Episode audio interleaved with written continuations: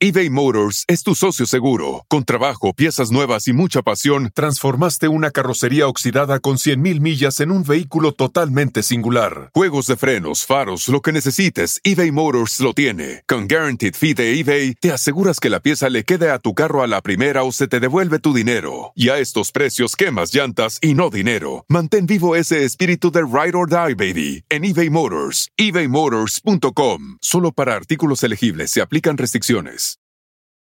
The most exciting part of a vacation stay at a home rental? Easy. It's being greeted upon arrival with a rusted lockbox affixed to the underside of a stranger's condo. Yeah, you simply twist knobs, click gears, jiggle it, and then rip it off its moorings, and voila! Your prize is a key to a questionable home rental and maybe tetanus. When you just want to get your vacation started by actually getting into your room, it matters where you stay. At Hilton, we deliver your key right to your phone on the Hilton Honors app. Hilton for the stay. Doña Lucha. Doña Lucha. ¿El papá del chino Sí. era, era oriental? Sí, Wenchón. Yo le decía sin Wen Wenchón. ¿A qué vinimos a este valle de lágrimas? Sino a sufrir por los hijos. Y yo me he sacrificado tanto por ellos. Que a cada uno le di su padre para que no se pelearan entre ellos. Un día está aquí Mara Escalante. ¿Qué tanto tienes tú de Doña Lucha? De pronto ya me veo muy relajada ya con las manitas así. Ay, digo, no. Tú estudiaste la prepa Yo 5, estudié ¿no? en la prepa 5. Alfalfa, vacas y caca. Alfalfa, vacas y caca. Que viva, que viva. La facultad de Coapa. No eras una niña muy atractiva. En mi hábitat creo que sí, este, sí estaba bonitilla, ¿no? Ya en Televisa no. En mi hábitat. Sí. Yo estudié literatura dramática y teatro en la UNAM. Yo no sabía que era comediante. ¿Hiciste muy amiga de Ariel? Siempre fuimos buenos compañeros. Que si los derechos, que si los derechos de los personajes. Sí hubo una discusión de los derechos. En los mundiales nos poníamos muy tensos o en hazme reír y peleábamos. Y una de esas peleamos. Si en algún momento te peleaste con Doña Lucha, decir, no, no basta, porque entonces, ¿dónde está Mara? Tienes un poquito que desmarcarte de- del personaje fuerte que es Doña Lucha. Y Doña Lucha lo tiene que entender, así como yo entendí que Ariel tenía que agarrar su camino. Doña Lucha tiene que entender que yo también quiero hacer otras cosas, pero cada quien tiene su carrera.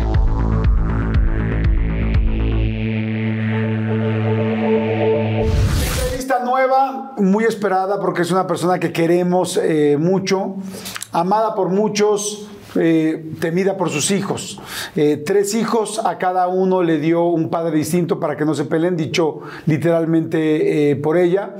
Pues pues promotora del licuado de papá Antonio, que tanto ha ayudado no solamente a su familia, sino prácticamente ya a dos generaciones, a dos décadas. Eh, sí, sí, mamá luchona, mamá pendiente, no tiene hijos favoritos, a todos, porque en esta casa a todos se les quiere igual. Doña Lucha, Doña Lucha.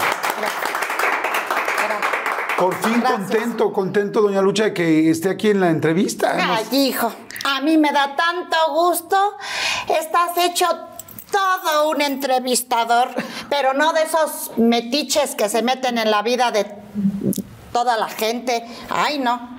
Bueno, Eh, sí eres metiche, pero haces creer a la gente que te interesa su vida. Que es O una sea, entrevista sensible. un metiche light, ¿no? Light, sí, un metiche, light. un metiche light. ¿Cómo está, doña Lucha? Hace tanto Ay. tiempo me encanta verla siempre. Ay, hijo, pues tantito bien, ya sabes, haciendo de todo, haciéndole a la lucha, vistiendo a niños dioses, montando valses, tronando empacho, tronando molleras, subiendo al cuajo, lo que sea para salir adelante, papá. Los niños, ¿cómo están? ¿El chino, cómo está? Bien, bien. Ay, el chino anda ahorita en la edad de la punzada, hijo. Si ya ves cómo está la juventud con esto de la tecnología, ¿verdad? Sí, está difícil. Está todo el tiempo clavado en el teléfono. Sí, no, que- no, no, cómo ha avanzado para bien y para mal. Todo gracias al señor este, el, de la manzana, hijo. El de la manzana. ¿Cómo Adán Tarugo? Don Steve Jobs. Eh, ¿Tiene usted este Facebook, doña Lucha? Sí, claro. Sí. Sí. ¿Habrá momento para Ah, enamorarse de alguien en mi, Facebook? Mi, mi- mi- esta línea del Facebook, línea, es- se llama eh, Doña Lucha Oficial. Oficial. No acepte imitaciones. Oficial, Doña Lucha Oficial. En Facebook. En Facebook. ¿Será una buena herramienta para encontrar el amor ahora, doña Lucha? Pues mira, en una ocasión ah, subí una, una fotografía mía. sí tuvieron varios likes. Este, ahí vamos mi comadre Mari Lome y yo a hacernos peinado de salón y todo, cuatro horas poniéndonos uñas. ¿Para qué? Para que luego nos dijeran, normal hubieran puesto este filtro y no van a gastar tanto, madre. Pero bueno, allí vamos de peinado de salón, nos mandamos a hacer nuestra fotografía, tardaron en entregarnos porque todavía las revelan ahí donde las llevamos. o sea, todavía son de rollo las tus fotos. Sí, sí, no, no, no, en estudio, en Ah. estudio fotográfico. Fuimos, porque ahí donde, voy al mismo lugar donde le hice las cinco caritas a mis hijos y nos ¿Todos tomamos las fotos. cinco caritas? Sí, sí, sí, claro. Foto pasaporte, Sí, también. sin pelo en, el- en la frente. Sí, eh, to- todos muy guapos, muy con limón, así los peino para que salgan en su foto el pasaporte. Pues sí, sí, sí subí mi foto ahí al Facebook a, a una de, de amigos, de conseguir amigos, ¿verdad? Y sí, me escribieron varios, hijo, y me cité con el caballero de la noche. Sí, Así se llama así hizo llamar. Nos quedamos de ver ahí en la Alameda. ¿No le dio miedo que de Este, repente le quisiera enseñar su murciélago hacia la Ay, sí, dije, dije, pues a ver si, si tengo suerte. Y este, ahí estoy, ahí en el Monumento a la Revolución. Este, digo, en el de, ¿cómo se llama este? que tiene los leones? El de puro mármol que está ahí en la Alameda. Ahí estamos esperando que iba a llegar el caballero con el bombín y un clavel. Nunca llegó. Nomás nos fuimos a enfriar la cola, mi, con- mi comadre Marilome y yo, porque era puro mármol ahí. Nunca llegó el caballero del bombín. Nunca, nunca Nomás nos tomaron el pelo. Creo que eran unos chamacos que nos estaban cotorreando ahí en el Facebook. Oiga, pues bueno, va a estar increíble hoy la entrevista, porque sí, señor, está Doña Lucha con nosotros, como ya lo vieron. Mara Escalante va a estar también en plática muy rica, muy, pues muy, muy- muy intensa y muy divertida. Pero Doña Lucha, yo, yo tengo, tengo tres hijos y evidentemente quiero, y al igual que toda la gente de la entrevista, consejos para poder ser una buena madre, consejos para sacarlos adelante, consejos porque yo veo que usted los, los ha crecido bien, veo, veo a Rosa, a- Rosa Aurora. a Rosa, Rosa Aurora Sí. muy bien crecida. Muy, muy, muy desarrollada Muy ella, ya desarrollada. muy crecida. ¿Se le daba algo especial? El licuado de Papá Antonio. El licu- ¿eso le ayudó a eso? sí, ves que Papá Antonio lo tomó hasta los 97 años y mira, fornidote. Pero entonces, ¿qué pasó con el chino? que muscular. no lo tomaba tanto? ¿qué? Lo que pasa es que en el caso del chino es diferente porque él tiene otros genes. Ok. Sí, entonces, bueno, a él se le daba su licuado de Papá Antonio, pero con ginseng y otros ingredientes que tienen que ver más con su cultura asiática. El papá del chino Sí. era, era oriental. Sí, Wenchon. Wen Este, Chon. yo le decía sin Wen Wenchon. Sí. Nos, ¿Cómo? nos ¿Cómo? conocimos. ¿Qué Eso. ¿Quieres saber? Sí, ¿cómo lo conoció? Pues él llegó a trabajar a las plataformas de, de Pemex ahí, eh, en- eh, junto con otros 300 chinos en un barco. Sí, eh, y llegó ahí a trabajar a Pemex. Y yo en esa época trabajaba en las plataformas. No, no, no en las de Pemex, en unas plataformas de este vuelo que yo usaba, porque trabajaba en un night show ballet. En un night show, Sí, ¿vale? sí, pero no era como los de ahora, hijo. No, no, no, no, no, no. no. A las chicas de ahora, para verles más, habría que sacarles una radiografía. Y en esa época las chicas no éramos así, no, no, no, con nuestra minifalda a la rodilla. Pero ahí conocí al papá del chino y fue una. El chino es producto de un amor tan bonito, de una relación a la que nunca le llegó el hastío. La pasión duró todo el tiempo que estuvimos juntos. ¿Cuánto tiempo fue? 45 minutos. 40. Sí, es que luego llegó el barco de migración y se llevó a Wenchong junto con los otros 300 chinos. Y, pues sí, claro que subí al barco queriendo rescatarlo, pero cuando subí ya no lo reconoce. Pero bueno, al final Wen Chun le, Wen Chon. Wen Chon, Wen Chon, eh, le dejó un, un souvenir de por vida. Sí, sí, mi hijo el chino, este, que fue procreado en suelo veracruzano, ¿verdad? Bueno, no en el suelo, hijo, porque sí pusimos un petate, sí, pero de allá, de allá es el chino. sí. Entonces él es chino veracruzano como hay gente que es china poblana. Sí, bueno, fue creado allá. Ya, ya el chino fue a nacer a China, hijo. ¿Cómo? Sí, porque, pues, la verdad fui a conocer a mi suegra. Ah, ok, o sea, sí se siguieron mandando sí, cartas. nuestro romance me llevó No a había- China. no había- no había mail No, no, no, no, no, me llevó a China a conocer a mi suegra. Pero lo que son las cosas, ¿verdad? Yo no sé por qué hay mujeres así que le hacen la vida difícil a las nueras. Qué feo que sean así. Y esta mujer no me quería, no me quería, me quería fuera de la vida de Wenchon. Me hizo la vida difícil hasta que yo cargué a mi hijo y me lo traje a México. Dije, ahí te quedas con tu madre, yo así no puedo. Tenía mamitis, tenía una madre sobreprotectora, una madre controladora. Qué horrible las madres No, así. no, no, qué feo. No, no, no, no, no, no lo dejaba ni a sol ni a sombra, era la luz de sus ojos. A pesar No, de que ya estaba grande. ya estaba grande, no, lo tenía todo, un inútil lo tenía hecho ahí al, al, al hijo. ¿Y Albertano que- cómo está? Ay, Albertano, mi niño está muy bien, Ah. mi muchachito. Ahorita está dormido. ya- No, ahorita ya se levantó. Ya, este, es que él duerme sus 14 horas diarias, nunca se desvela. ¿Cuántos años tiene Albertano? Ahorita ya perdí la cuenta, pero es que una lo sigue viendo como si tuviera ocho años, porque pues salió de mi vientre, es mi consentido. Bueno, no, yo no tengo consentidos, pero Albertano es que Alre- Albertano es un regalo de la vida. ¿Y el chino? Sí. Ay, ese chino me trae puros problemas. Te digo que anda en la edad de la punzada. No, no se le puede decir nada. Todo le choca, todo le incomoda. Es un retobón. Ay, no, no. Eh, eh, Albertano sigue viviendo a su edad todavía, pues todavía tan joven, en el cuarto de servicio. Eh, sí, vive, con- ya se independizó, vive ahí en el cuarto de servicio de la casa y ya yo nada más le subo su desayuno, le prende el boiler y, y cosas como esas nada más. Las cosas básicas. Ya todo lo demás ya lo resuelve. Ya lo resuelve. Sí. ¿En qué trabaja Albertano? No, ahorita no está trabajando, ahorita está, está ahorrando fuerzas para, para cuando se le presente un trabajo. Cuando se... Sí. ¿Y Rosa Aurora? Ella sí es muy, muy trabajadora. Ella, porque Rosita desde chiquita ya, eh, ella le gustaba mucho, pues tenía mucha jiribilla y siempre quería traer dinero para, pues, comprarse sus sus cositas, ¿no? Sus, sus uñas, sus vestidos, sus zapatillas, todo eso. Y así sigue mi niña y también me, me compra mi, que mi refrigerador, mi, mi televisión. ¿Sigue trabajando eh, Sí. como modelo de can? Sí, así es, ese de de las finas. De las finas. Es una, mm, una muchacha que sí se preparó para ser edecán. ¿Cómo, cómo se prepara? ¿Hay una, escu- ¿Hay una universidad de decanes? No, yo le digo, mira, tienes que caminar por esta rayita aquí, de aquí a acá. Este, le pinto una raya y así cargando la sección amarilla así y derechita en tacón de aguja. Así más o menos. El licuado de Papá Antonio, ¿qué tiene? ¿De dónde viene? ¿Por qué ayuda tanto? ¿Lo han pensado comercializar? ¿Se quiere exportar? He tenido muchas ofertas de, de que quieren que eh, comercializar el licuado de Papa Antonio, porque pues ven a mi hijo Albertano que es muy guapo, a mi hija Rosa Aurora guapísima, y pues dice, ¿qué tiene el licuado de Papa Antonio? Y pues sí lleva eh, pues apio, perejil, cilantro, pingüica, plátano, dos huevos de ¿Pingüica? ¿Cuál es la totola. pingüica? Una, una así, una bolita así roja. ¿La manzanita roja? La que se parece, no, no es la manzanita porque esa hay que tener cuidado. No, pero se parece a la manzanita esa roja.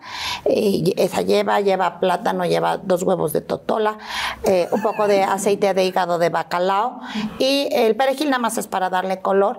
Y también le puedes echar todos los poquitos que se te vayan quedando en el refri. Ok. ¿Sabe bueno? Delicioso. Bueno, como lo, yo lo preparo, eh, me han eh, escrito muchas personas de que a, a sus hijos no les gusta, pero es que pues es diferente, depende de quién lo prepare. Claro, Jaime Maussan está haciendo un gran negocio con sus productos. ¿No ha pensado unirse?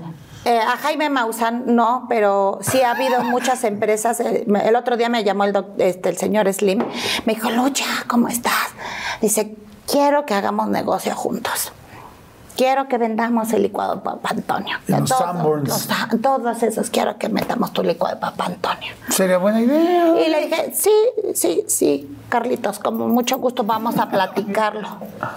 En eso quedamos. Pero ahorita hizo un viaje él y estamos esperando cuando regrese, pues sí voy a escuchar a ver qué, qué, qué se ¿Qué le ocurre. propuesta? Sí. Me gusta a veces platicar con él porque es una gente como yo, emprendedora. sí, con visión. Eh, ¿Qué otro qué negocio ha hecho usted, doña Lucha? Pues eh, en los negocios de la tanda, por ejemplo, no es por nada, pero a mí se me dan muy bien todo lo de las cuentas. A mí me han dado la cooperativa en la escuela del chino. No. Y siempre me han salido muy bien las cuentas. Ahora, incluso, no te lo quería decir, pero también pues ya estoy dando conferencias. Ah, estoy haciendo la competencia, no te sientas mal. No, no, no. Tenemos diferentes públicos y bueno, el sol sale para todos, pero sí estoy haciendo, ya preparando mi conferencia de cómo tener el número cero en la tanda y no perder amistades. ¿Qué debemos hacer yo que tengo hijos? Hay mucha gente que nos ve, que tiene hijos. Pues qué mejor que Doña Lucha nos dé varios consejos. ¿Qué debemos hacer para poder ser buenos padres? Cosas básicas. Dejarlo ser, dejarlo ser, que vuelen con sus propias alas. Sí.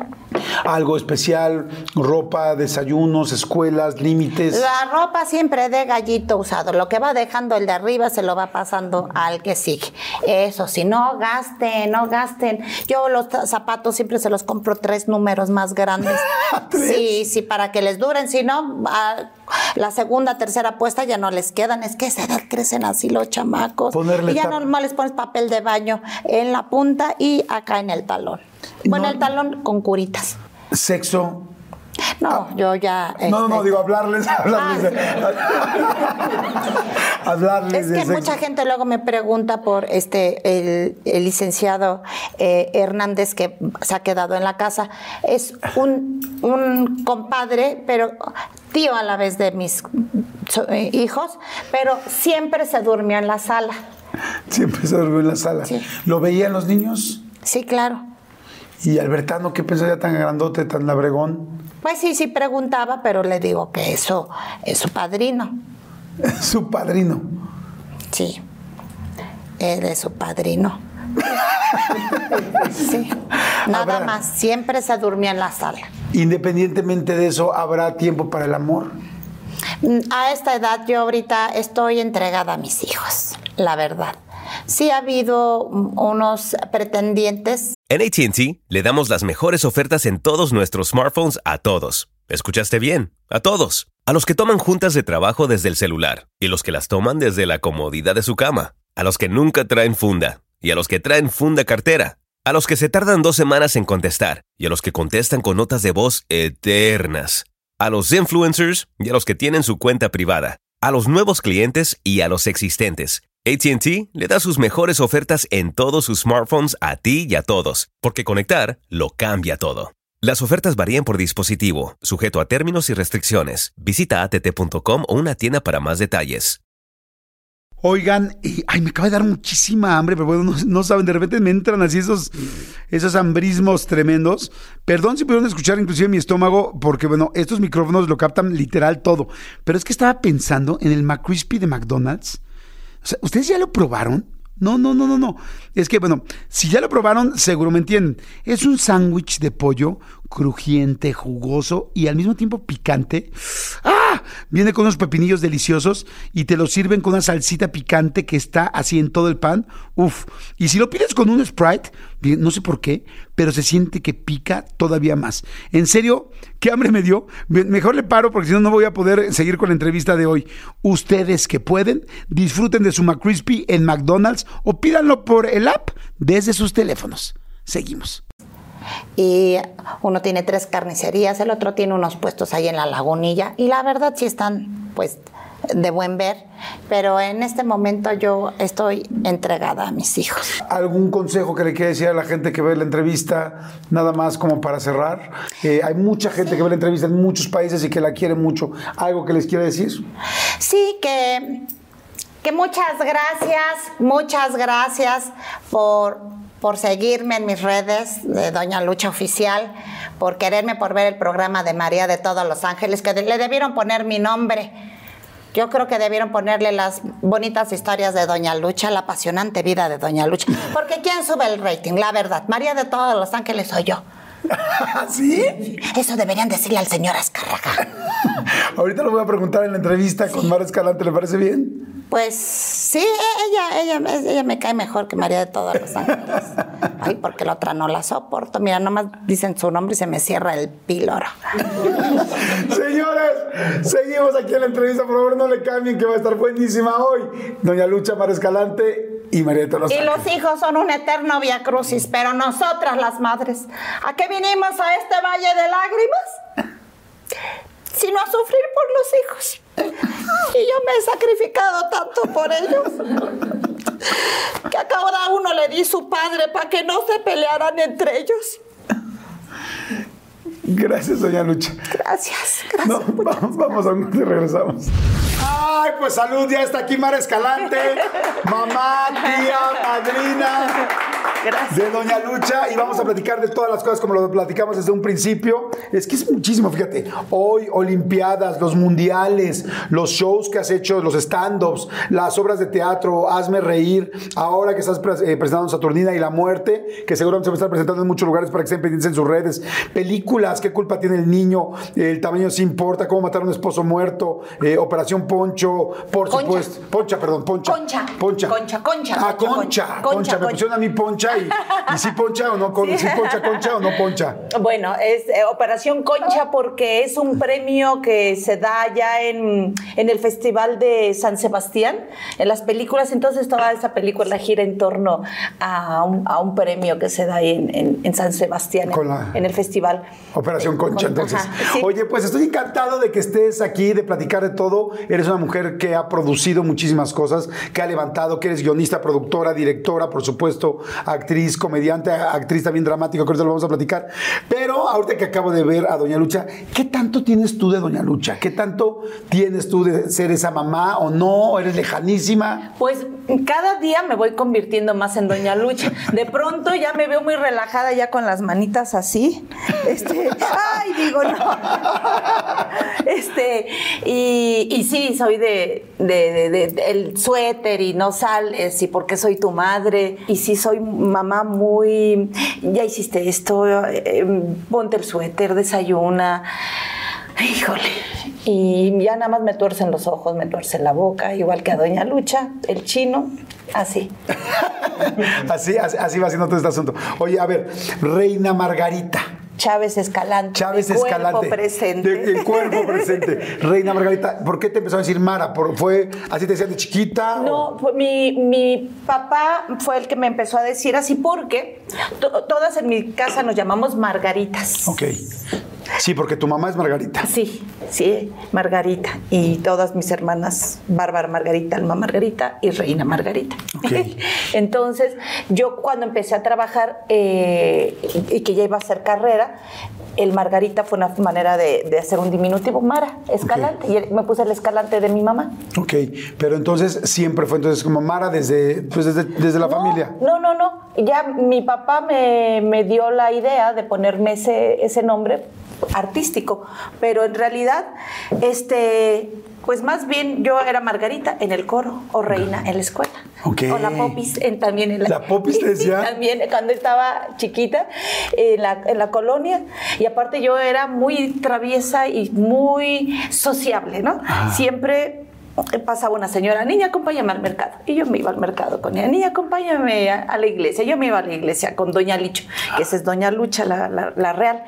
Y O sea, este, ¿sí hay una Doña Lucha real? Sí, ya no vive, pero sí, sí era una vez me inspiré. Ah, ahorita me platicas eso, Ahorita te bueno. platico, claro. Pero era una niña que siempre estaba en la calle, to- en todas las casas. Y entonces había una perrita callejera que era de todos. Y, en- y- y yo jugaba mucho con ella. Y después la perrita se murió Ah. y la perrita se había juntado con unos perros que les que se llevó la perrera y les dio rabia y entonces dijeron qué tal que la perrita tenía rabia y entonces pasó una camioneta diciendo por toda la colonia todos los que se junten con una niñita güerita que le dicen la popi se tienen que ir a vacunar No. de la rabia por 14 inyecciones toda la colonia media colonia ahí en el centro de salud este 14 inyecciones en la panza Que a ti ya te habían evidentemente. A todos nos las pusieron al mismo tiempo. Sí, este, nos tuvimos que ir a, a inyectar y entonces pasaba la camioneta voceando eso y mi hermana en la secundaria. Oye, ¿que no es tu hermana? No, no, decía no, no, no, la rabiosa, no, no. Hermana de Popis que tiene rabia. Rabiosa. Oye, no juegues. Sí. ¿Y duele mucho que te pongan las inyecciones? Ardía mucho, ardía mucho, me acuerdo. Todavía me acuerdo del olor de así de la clínica de salud, una que está ahí en División del Norte, ya está toda este, Tú vivías por Coapa, ¿no? Bueno, por esa zona. por el- Yo también. Ay, qué ¡Salud! salud. Gente Ay. guapa la de Coapa. Yo también vivía por ahí, por Miramontes y por Ah, ¿sí? División del Norte. Sí. Yo vivía en Los Olivos, que está Conozco al ladito perfecto. de la Espartaco y de. Prados de Coyoacán y Jardines de Coyoacán. Todos esos eran mis rumbos. Yo andaba todo el día en la calle. Y este, era muy amiguera. ¿A qué jugabas en la calle? ¿A qué? Uy, bueno, chiquita, todo, o sea, desde las traes, resorte, este, escondidillas, bote pateado. Ay, el, Ay, el bote, bote pateado, era una cosa tan bonita en la noche que este. Ah, no, en la noche ya era otra cosa, ¿no? Y no era más emocionante. no, sí, en la noche. Porque te, te escondías atrás de los carros, ya te estabas haciendo pipí, no ibas, no ibas al baño, ¿no? Es cierto. ¿Y qué crees? Que, que de esa sensación de jugar en la calle y estar yo tirada en el piso y sentir el pavimento calientito, a mí me queda una sensación tan agradable que yo a veces sueño que duermo en la calle. Y me, y me gusta la sensación. ¿Te acuerdas? Te, te platiqué, ¿verdad? Y hace poquito lo soñé que estoy dormida en la calle y me gusta la. La- Sí, el asfalto. El Fíjate que no me asfalto. acordaba yo, pero yo también jugaba este Bote bote pa- pateado. Y es cierto, en la noche luego te, te ponías abajo de, una, de, un, De un- de un coche, coche, y entonces sí. sentías el asfalto aquí. Y sí, si había hecho calor en el Sí, día, sí, estaba pues, calientito. calientito, no me acordaba de eso. Qué no me acordaba de esa sensación. tan linda. Ahora, también por esa zona, te digo que pues yo también vivía por ahí y yo, yo creo que yo soy más grande que tú. No, no estoy seguro que soy más grande que tú, pero que por esa, esa- Somos como contemporáneos. Sí. Este, había. ah, no, no, Somos contemporáneos. Oye, y me acuerdo mucho, por ejemplo, que había como muchos. Este, pues como terrenos baldíos gigantescos, hasta vacas a mí me tocó ver. Sí, sí, ¿A ti sí, tocó en también? Guapa, sí. Nosotros llegamos en esa época, yo creo que por 1970, creo que llegamos ahí a Los Olivos, y era un fraccionamiento nuevo, había poquitas casas. Y había un, un ¿Establo? Establo. Ay, sí, sí, por una palabra, ya estoy como alguien que no se puede una palabra. Paso. Siguiente, vamos. Entonces, había un establo, comprábamos la leche ahí a veces. Ay, olía tan rico. Y luego para allá atrás había puros alfalfares. En Coapa, de allá hasta la prepa 5 había alfalfares. Tú estudiaste la prepa Yo 5, estudié ¿no? la prepa 5. Alfalfa, vacas y caca. Alfalfa, vacas y caca. Que viva, que viva. La facultad de Coapa. Sí. Qué bonito. Qué bonito, ¿verdad? Oye, pero entonces ibas y entonces veías las vacas y todo. Sí, ahí yo justamente nos decía, no vayan para allá porque había un pantano. Ah, ¿A dónde crees que íbamos Sí, a al jugar? pantano, obviamente. Al pantano íbamos a jugar. Ahí nos asomábamos. O si no, a pescar este ajolotes. ¡Ay, yo en también! Los hacían Había un parque, que era el. Parque de la Virgen, no sé si alguna vez fuiste. Me Bueno. quedaba un poquito más lejos. Bueno, ahí estaba lleno de ajolotes Sí. y de renacuajitos. Sí. Y nosotros también íbamos a- que eran los chiquitos, como esperma negro. Sí, más, pero más gordito, gordito. así. Sí, muy gordito. Entonces en los charcos mi, mi prima Claudia y yo siempre íbamos a, a pescarlos así con la mano y ¡ay, bien bonitos! Y luego ya se hacían ranitas. Sí, oye, y eras este, bueno, me dices que eras muy sociable con la gente, entonces te ibas Sí. con cualquier. Entonces te digo que estaba en esa época, eran puros baldíos y una que otra casa. Bueno, de pronto llegaban unos vecinos nuevos y se eh, llegaban a una casa. Entonces, ¿quién crees que era la embajadora que iba a darles la bienvenida? Tú. Pues yo, ¿no?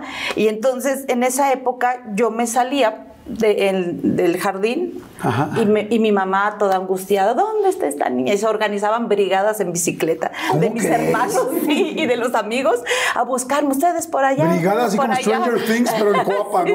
Sí, sí. Sí. Y entonces dice mi hermana Almita que... Buscamos a la Popis, buscamos a la Popis que trae rabia, ¿no?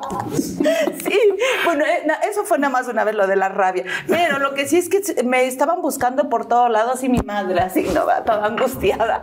Y dice mi hermana, y ahí andamos tocando en las casas y me asomo así entre la barda y un portón y dice, y tú en un caballito, en un Ronnie, se llamaban Ronnie creo, y dice, nada más veía una greñita güerita brincando para acá y para allá, para acá y para allá. Yo feliz me fui a ser amiga de los vecinos nuevos porque yo veía que tenían columpio, tenían caballito, algo así. Ah. Y iba, tocaba la puerta, que hay niños a jugar y este, yo no tenía columpios, no tenía nada de eso. Entonces, Eras muy juguetona, entonces te gustaba y, eras todo. sociable. Sociable, iba y me ganaba la gente y me, y me colaba ahí a jugar, ya estaba comiendo y mi mamá llorando. ¿Cómo No, la niña ya está comiendo aquí cinco, seis, desde los, desde los cuatro años yo creo que hacía eso porque a los cuatro años fue cuando yo conocí a doña Licho, que era mi vecina de enfrente. Ok. Entonces ella, yo, yo, yo me iba a, comer con ella y mientras preparaba dulce de leche, que nadie más lo ha vuelto a hacer igual me platicaba de sus historias en el pueblo de Temascalcingo. Y entonces yo ahí le escuchaba y me encantaba que me contara sus historias y veía que su boquita era delgadita, rojita, así como la de Doña Lucha, que vestía un chaleco arriba de su vestido y luego me decía, acompáñame al, al mandado o a la tienda y agarraba su monedero y con sus llaves. Y entonces todas esas cosas, pues una de chiquita lo, lo registra como Claro. esponjita. Entonces yo nada más la veía y yo creo que yo absorbí todo, toda la esencia. Toda la psicología no nada más es de Doña Lucha, es de muchas mujeres, de mi madre, de mis tías, de mis vecinas, pero los ademanes sí son de Doña Lich. Esto que hace Doña Lucha así, ¿Así hacía? o desaprobar, este, eso era muy de... Sí, porque tenía muchos hijos y muchos de ellos varones, entonces pues ya andaban con los vagos de la colonia y entonces cuando Los llegaban vagos. los ¿Qué- vagos de qué la colonia. tan básicas? Los vagos, el marihuano. El Tengan marihuano. cuidado con no el vayan allá porque ahí están los marihuanos. No, sí. Y ahora, y ahora son todos, ¿no? Ahora, ¿cómo, cómo nos, exclu- cómo nos excluimos si son todos? que si en gomitas, que si en pipita, que si tal, ya traen de todo. Sí, no, antes eran los marihuanos, a una cosa de, de mucho ¿Quién iba a miedo. pensar que antes a quien te daba miedo, ahora te convertiste en el ten cuidado, ¿no?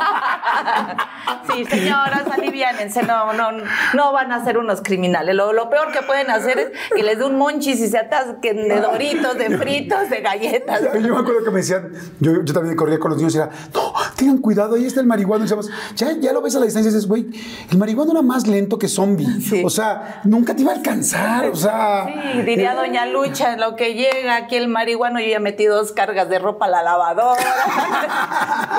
Sí, Ya. pero en esa época era así, lo- el- los marihuanos que Claro. están ahí en la esquina, los borrachos. Y, Oye, había muchas construcciones también. Muchas Porque muchas casas estaban haciendo. Sí, ¿Te metías a las casas o no? Ahí justamente me iba yo a meter porque jugábamos, siempre había un montón de arena así bien rico Ah. también. Este, otro montón de piedritas. Ajá. Y entonces ahí jugábamos, construíamos, decíamos que era nuestra casa también. Y, y ahí yo me hacía amiga de los albañiles también. sí. Sí, era tipada, fíjate, muy linda. eh, sí, me invitaban a comer un taquito de queso supremo. Ay, ¿cuál era el queso supremo? Ah, ya, Sí. el blanco, el que es Sí, como. un blanco, Ah, era como. Sí, sí, sí. Era como queso crema. Sí, como queso crema, ya me acordé, que venía cuadrado eran- largo. No, era así redondito, creo. Sí, y en un papelito blanco. Y de Ah, sí, cierto, supremo. ya, ya me acordé, ya me acordé. Y entonces razón. me daban un taquito o comía eBay Motors es tu socio seguro. Con trabajo, piezas nuevas y mucha pasión, transformaste una carrocería oxidada con 100.000 millas en un vehículo totalmente singular. Juegos de frenos, faros, lo que necesites, eBay Motors lo tiene. Con Guaranteed Fee de eBay, te aseguras que la pieza le quede a tu carro a la primera o se te devuelve tu dinero. Y a estos precios, quemas llantas y no dinero. Mantén vivo ese espíritu de Ride or Die, baby, en eBay Motors. ebaymotors.com. Solo para artículos elegibles se aplican restricciones. The most exciting part of a vacation stay at a home rental? Easy. It's being greeted upon arrival with a rusted lockbox affixed to the underside of a stranger's condo. Yeah, you simply twist knobs, click gears, jiggle it, and then rip it off its moorings, and voila! Your prize is a key to a questionable home rental and maybe tetanus. When you just want to get your vacation started by actually getting into your room, it matters where you stay. At Hilton, we deliver your key right to your phone on the Hilton Honors app. Hilton for the stay. Huevitos Ah, con ejote. ese taquito así, Ay, la pura pues, el tortilla con el queso blanco, como Sí. queso crema así. Sí, sí, sí. Ay, y te digo que era muy sociable. Siempre me, me trataron muy bien. Siempre, de todos lados, tenía amigos. Yo, de, de todas las colonias. Este. ¿Tu papá qué se dedicaba? Mi papá es actor. Tu papá salió en muchas este, películas de la época de oro, ¿no? Muchas películas. Yo creo que he hecho más de 150, 200 películas. No sé cuántas, Tu pero. papá salía de. Siempre fue malo en las películas, bueno, alguna que otra salía bueno, eh, de bueno, en la, en la- en La Niña de la Mochila Azul, por ejemplo, eras el papá de Pedrito Fernández. Ah, ¿es el papá de Pedrito Fernández? Sí, ese mero es mi Ah, papá. qué bien. Y entonces, pues, y mi mamá fu- fue actriz, Ok. pero mi mamá se retiró cuando cuando tuvo sus hijos y ya se dedicó a nosotros. Eh, ella es la verdadera Saturnina, Ah, la de la historia que después les voy a platicar un Que poquito. originalmente es un guion, ¿no? Es un guion. Bueno, saltemos de una vez. ya, Sí, porque saltemos. Saltemos. La Salta verdad donde es que, quieras. que para conocer un poquito, yo creo, de lo que soy, de mi esencia, creo que es, es bonito conocer a mi mamá a través de mí. ¿Por qué? Porque mi mamá fue actriz, pero una actriz muy peculiar. ¿Por qué? Porque salió de un pueblito muy humilde que se llamaba que se llama San Martín Xaltocan en Tlaxcala. Y entonces eran, eran campesinos. Y y entonces eh, uno de sus hermanos más grandes fueron 16 hijos. 16 hijos. Ajá, que tuvo mi abuelita, de los cuales ya nada más sobrevivieron, no sé, como nueve o diez. Ya ven que así se les morían como Ajá. perritos antes. Sí, ¿no? sí, sí. verdad. Sí, pues no había los mismos Sí, sistemas de no, salud y todo. No, no, no. no. 16, o sea, Sí. dio, a- dio a luz 16, veces hijos, de niños logrados. Dos veces gemelos, es lo que me cuentan. Pero Wow. ajá, logrados ya como nueve, creo. Y entonces así contaban. Fulanita, que Luchita, Juanito, Armandita, ta, ta, ta, ta, ta, ta, ta, ta, ta, ta, ta, ta, ta, ta, ta, y Chocoyotita Margarita. Esa es mi mamá. ¿Que era la más chica? Quiere decir Chocoyotita es la más chiquita. Chocoyotita linda. Margarita. La Chocoyotita Margarita era mi mamá. Tenía dos nombres, Margarita Saturnina. Ok. Pero ella no quiso usar el Saturnina, salió del pueblo, mi- se fue con un hermano, Ajá. ella y mi tía Angelita se las lleva a vivir a Guadalajara y él era fotógrafo de eventos sociales. ¿no? Pero, ¿y ellas en algún momento, que cuando dices que eran campesinos, también sí araban tierra y veían todo esto o no? No, no, no, no, porque mi, mi abuelo, tengo entendido que tenía eh, carnicería. Mm. Entonces, pero si, mm, si tú vas al pueblo de Xaltocan, o sea, vivían en el campo, realmente. Mm. claro. Ahorita ya está pavimentado donde ellos vivían. Pero cuando yo fui la primera vez a conocer el pueblo, era subías un, un cerrito así, este, estaba muy bonito. Qué lindo. Además, qué lindos son los mucho. pueblitos de México, Sí. bueno, son tan Sí. especiales, con las tradiciones tan, pues, tan enraizadas. Sí. Es, es precioso. Bueno, yo, yo, mi abuela es de un pueblito que se llama Espinal, Veracruz. Y, y, bueno, ya adora, a- digo, ya no voy tan, ya no voy, hace mucho que no voy, pero adoraba ir, ir al molino y a ver cómo sacaban Ay, la masa y la leche de bronca, de la comida. No, no, bueno. Yo creo que te, te ha de suceder lo mismo, lo que, los que vivimos como en la ciudad y crecimos aquí, tenemos como una necesidad de conocer nuestras raíces. Y cuando vas al pueblo y, dices, y sabes que aquí vivió tu mamá y que aquí pisó estas piedras, al menos a mí me causa una, una cosa tan bonita, así que quisiera conocer más y que de repente se me revela como en sueños. Y, y no es ninguna mafufada, es la memoria genética. O sea que si mi, mi abuela lo vivió, mi mamá lo vivió, yo lo, lo sueño, lo, lo percibo de alguna manera, se me revela y siento así como una, una necesidad de ir a ese pueblo, de conocerlo, de conocer a mis abuelos que no los conocía, los papás de mi mamá. Pero el caso es que Perdón, te voy a hacer un paréntesis. Sí. Eres como muy sensitiva, ¿no? No sensible, Yo- sensitiva. Porque me estás diciendo, sí. recuerdo el calor del asfalto jugando, recuerdo el olor de las inyecciones eh, de, de- de cuando estaba en el centro de salud. O sea, hay gente que es hipersensible, que siente muchas cosas. ¿Tú eres hipersensible? Sí, yo creo que así como lo estás describiendo, sí. Eh, ahora acabo de ir a Xaltocan y fui a, ver a un primo mío de 90 y, 94 años cumplió. Y fui a decirle, platícame porque tú conociste a mi abuela y conociste a mi abuelo. Este, y ya me, platicaba, pero yo salía hacia a Xaltocan y decía, es de noche y se oyen los perros ladrar allá es más o menos esto es lo que sintió mi mamá. Y así puedo como reconocer el ambiente y, y casi casi los mismos sonidos los los puedo puedo sentir que eso vivía. Y ella también ya lo soñó otra vez que entraba a la casa donde ella vivió porque ahora la veo desde afuera hace tiempo fui y la puerta sigue siendo la misma y un día me dejaron pasar.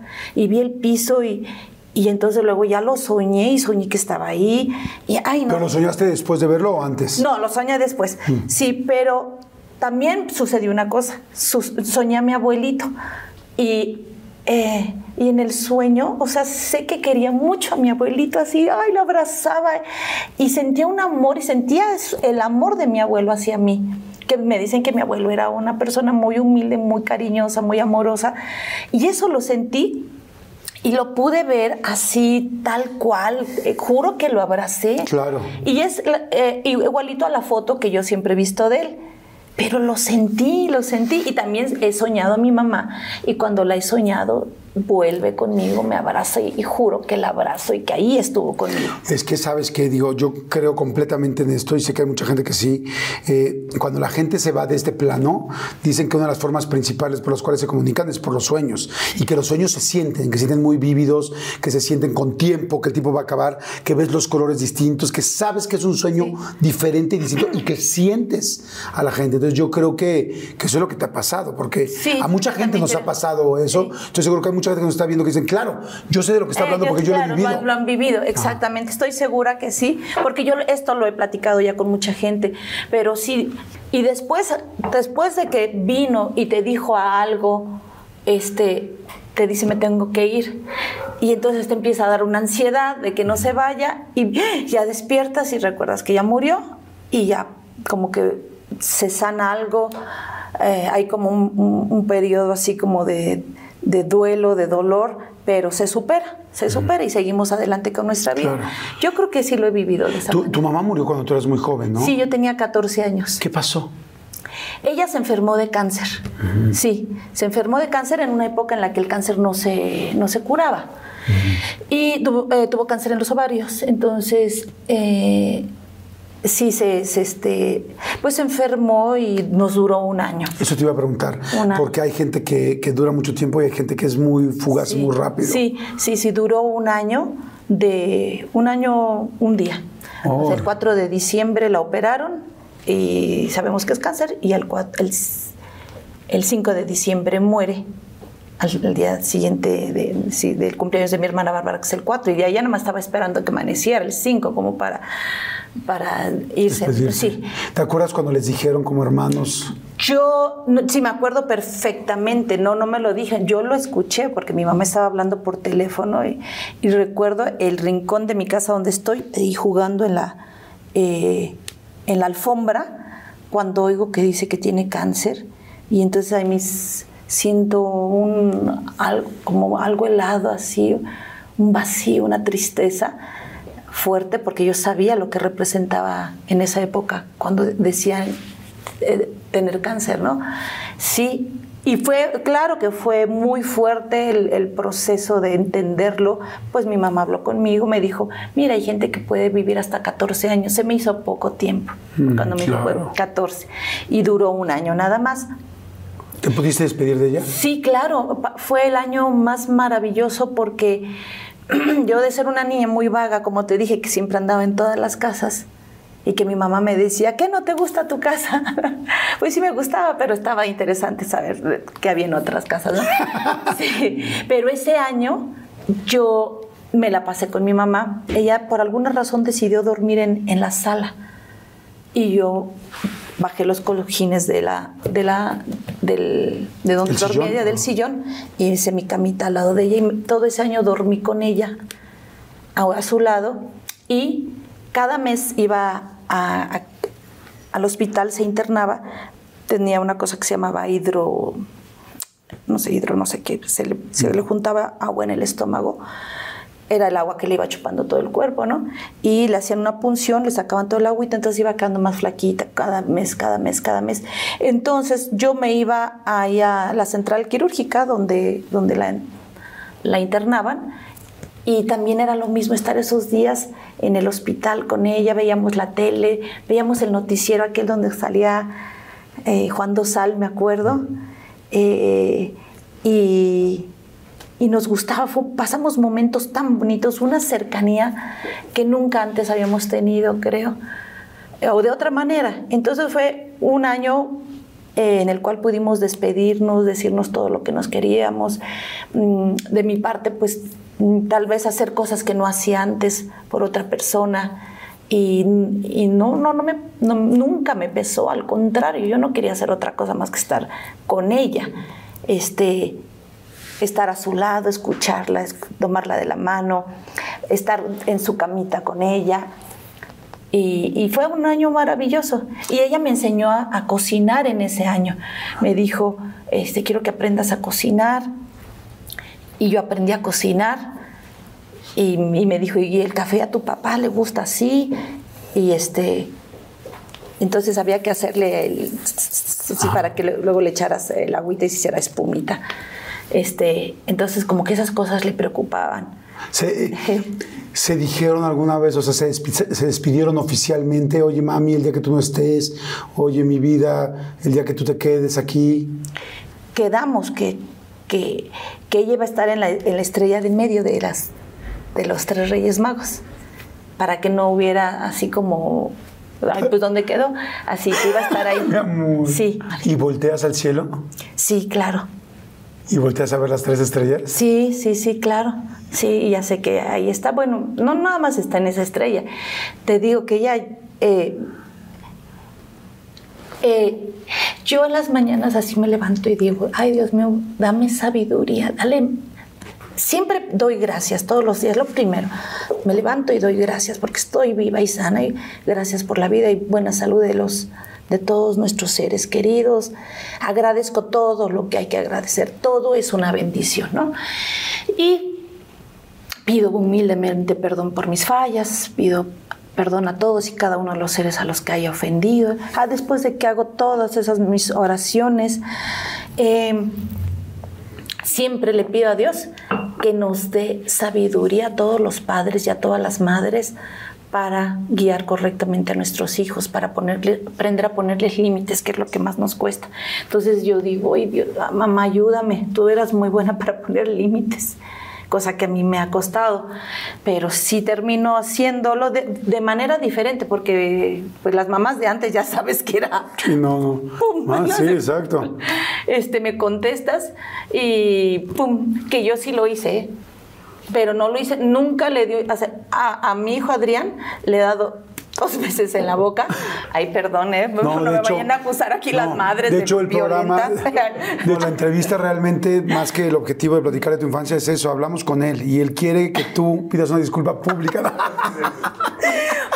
No, pero que Todas las les- mamás nos les- han dado.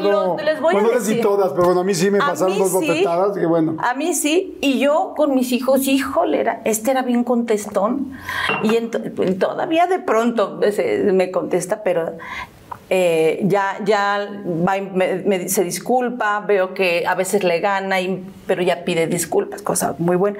Pero cuando estaba bien girito, así más jovencito, y yo dije, no, tengo que hacerlo, tengo que hacerlo. Y entonces dije, ahorita es cuando, ahorita es cuando, ahora sí, ahora sí, pero así, no, mi mano no quería. Y dije, ahora es cuando. ¡pum! que le doy así. Sí se sacudió. Pues, ¿qué crees que sí funcionó? sí, dos veces lo hice y ya, o sea, nos entendimos. Y también al chiquito, eh, estaba más chiquito, y le dije, André, estás dentro de un berrinche y no paras y lo siento mucho, hijo, pero creo que te tengo que dar una nalgada. Y él, ¡ah! ¡ah! ¡ah! Y se acostó así. ¡ah! ¡ay! Se puso así. Y entonces yo, así, ¿no? Yo, ¿Estás listo, André? ¡Ah! Me decía que sí. Y yo con la mano así, ahí voy. Y yo así como que no, y dije, no, no, no, tiene que ser un poquito más fuerte, de, que se la doy así, bien firme, ¿no? Ah, ya se sale del, del, este, Del berrinche. del berrinche.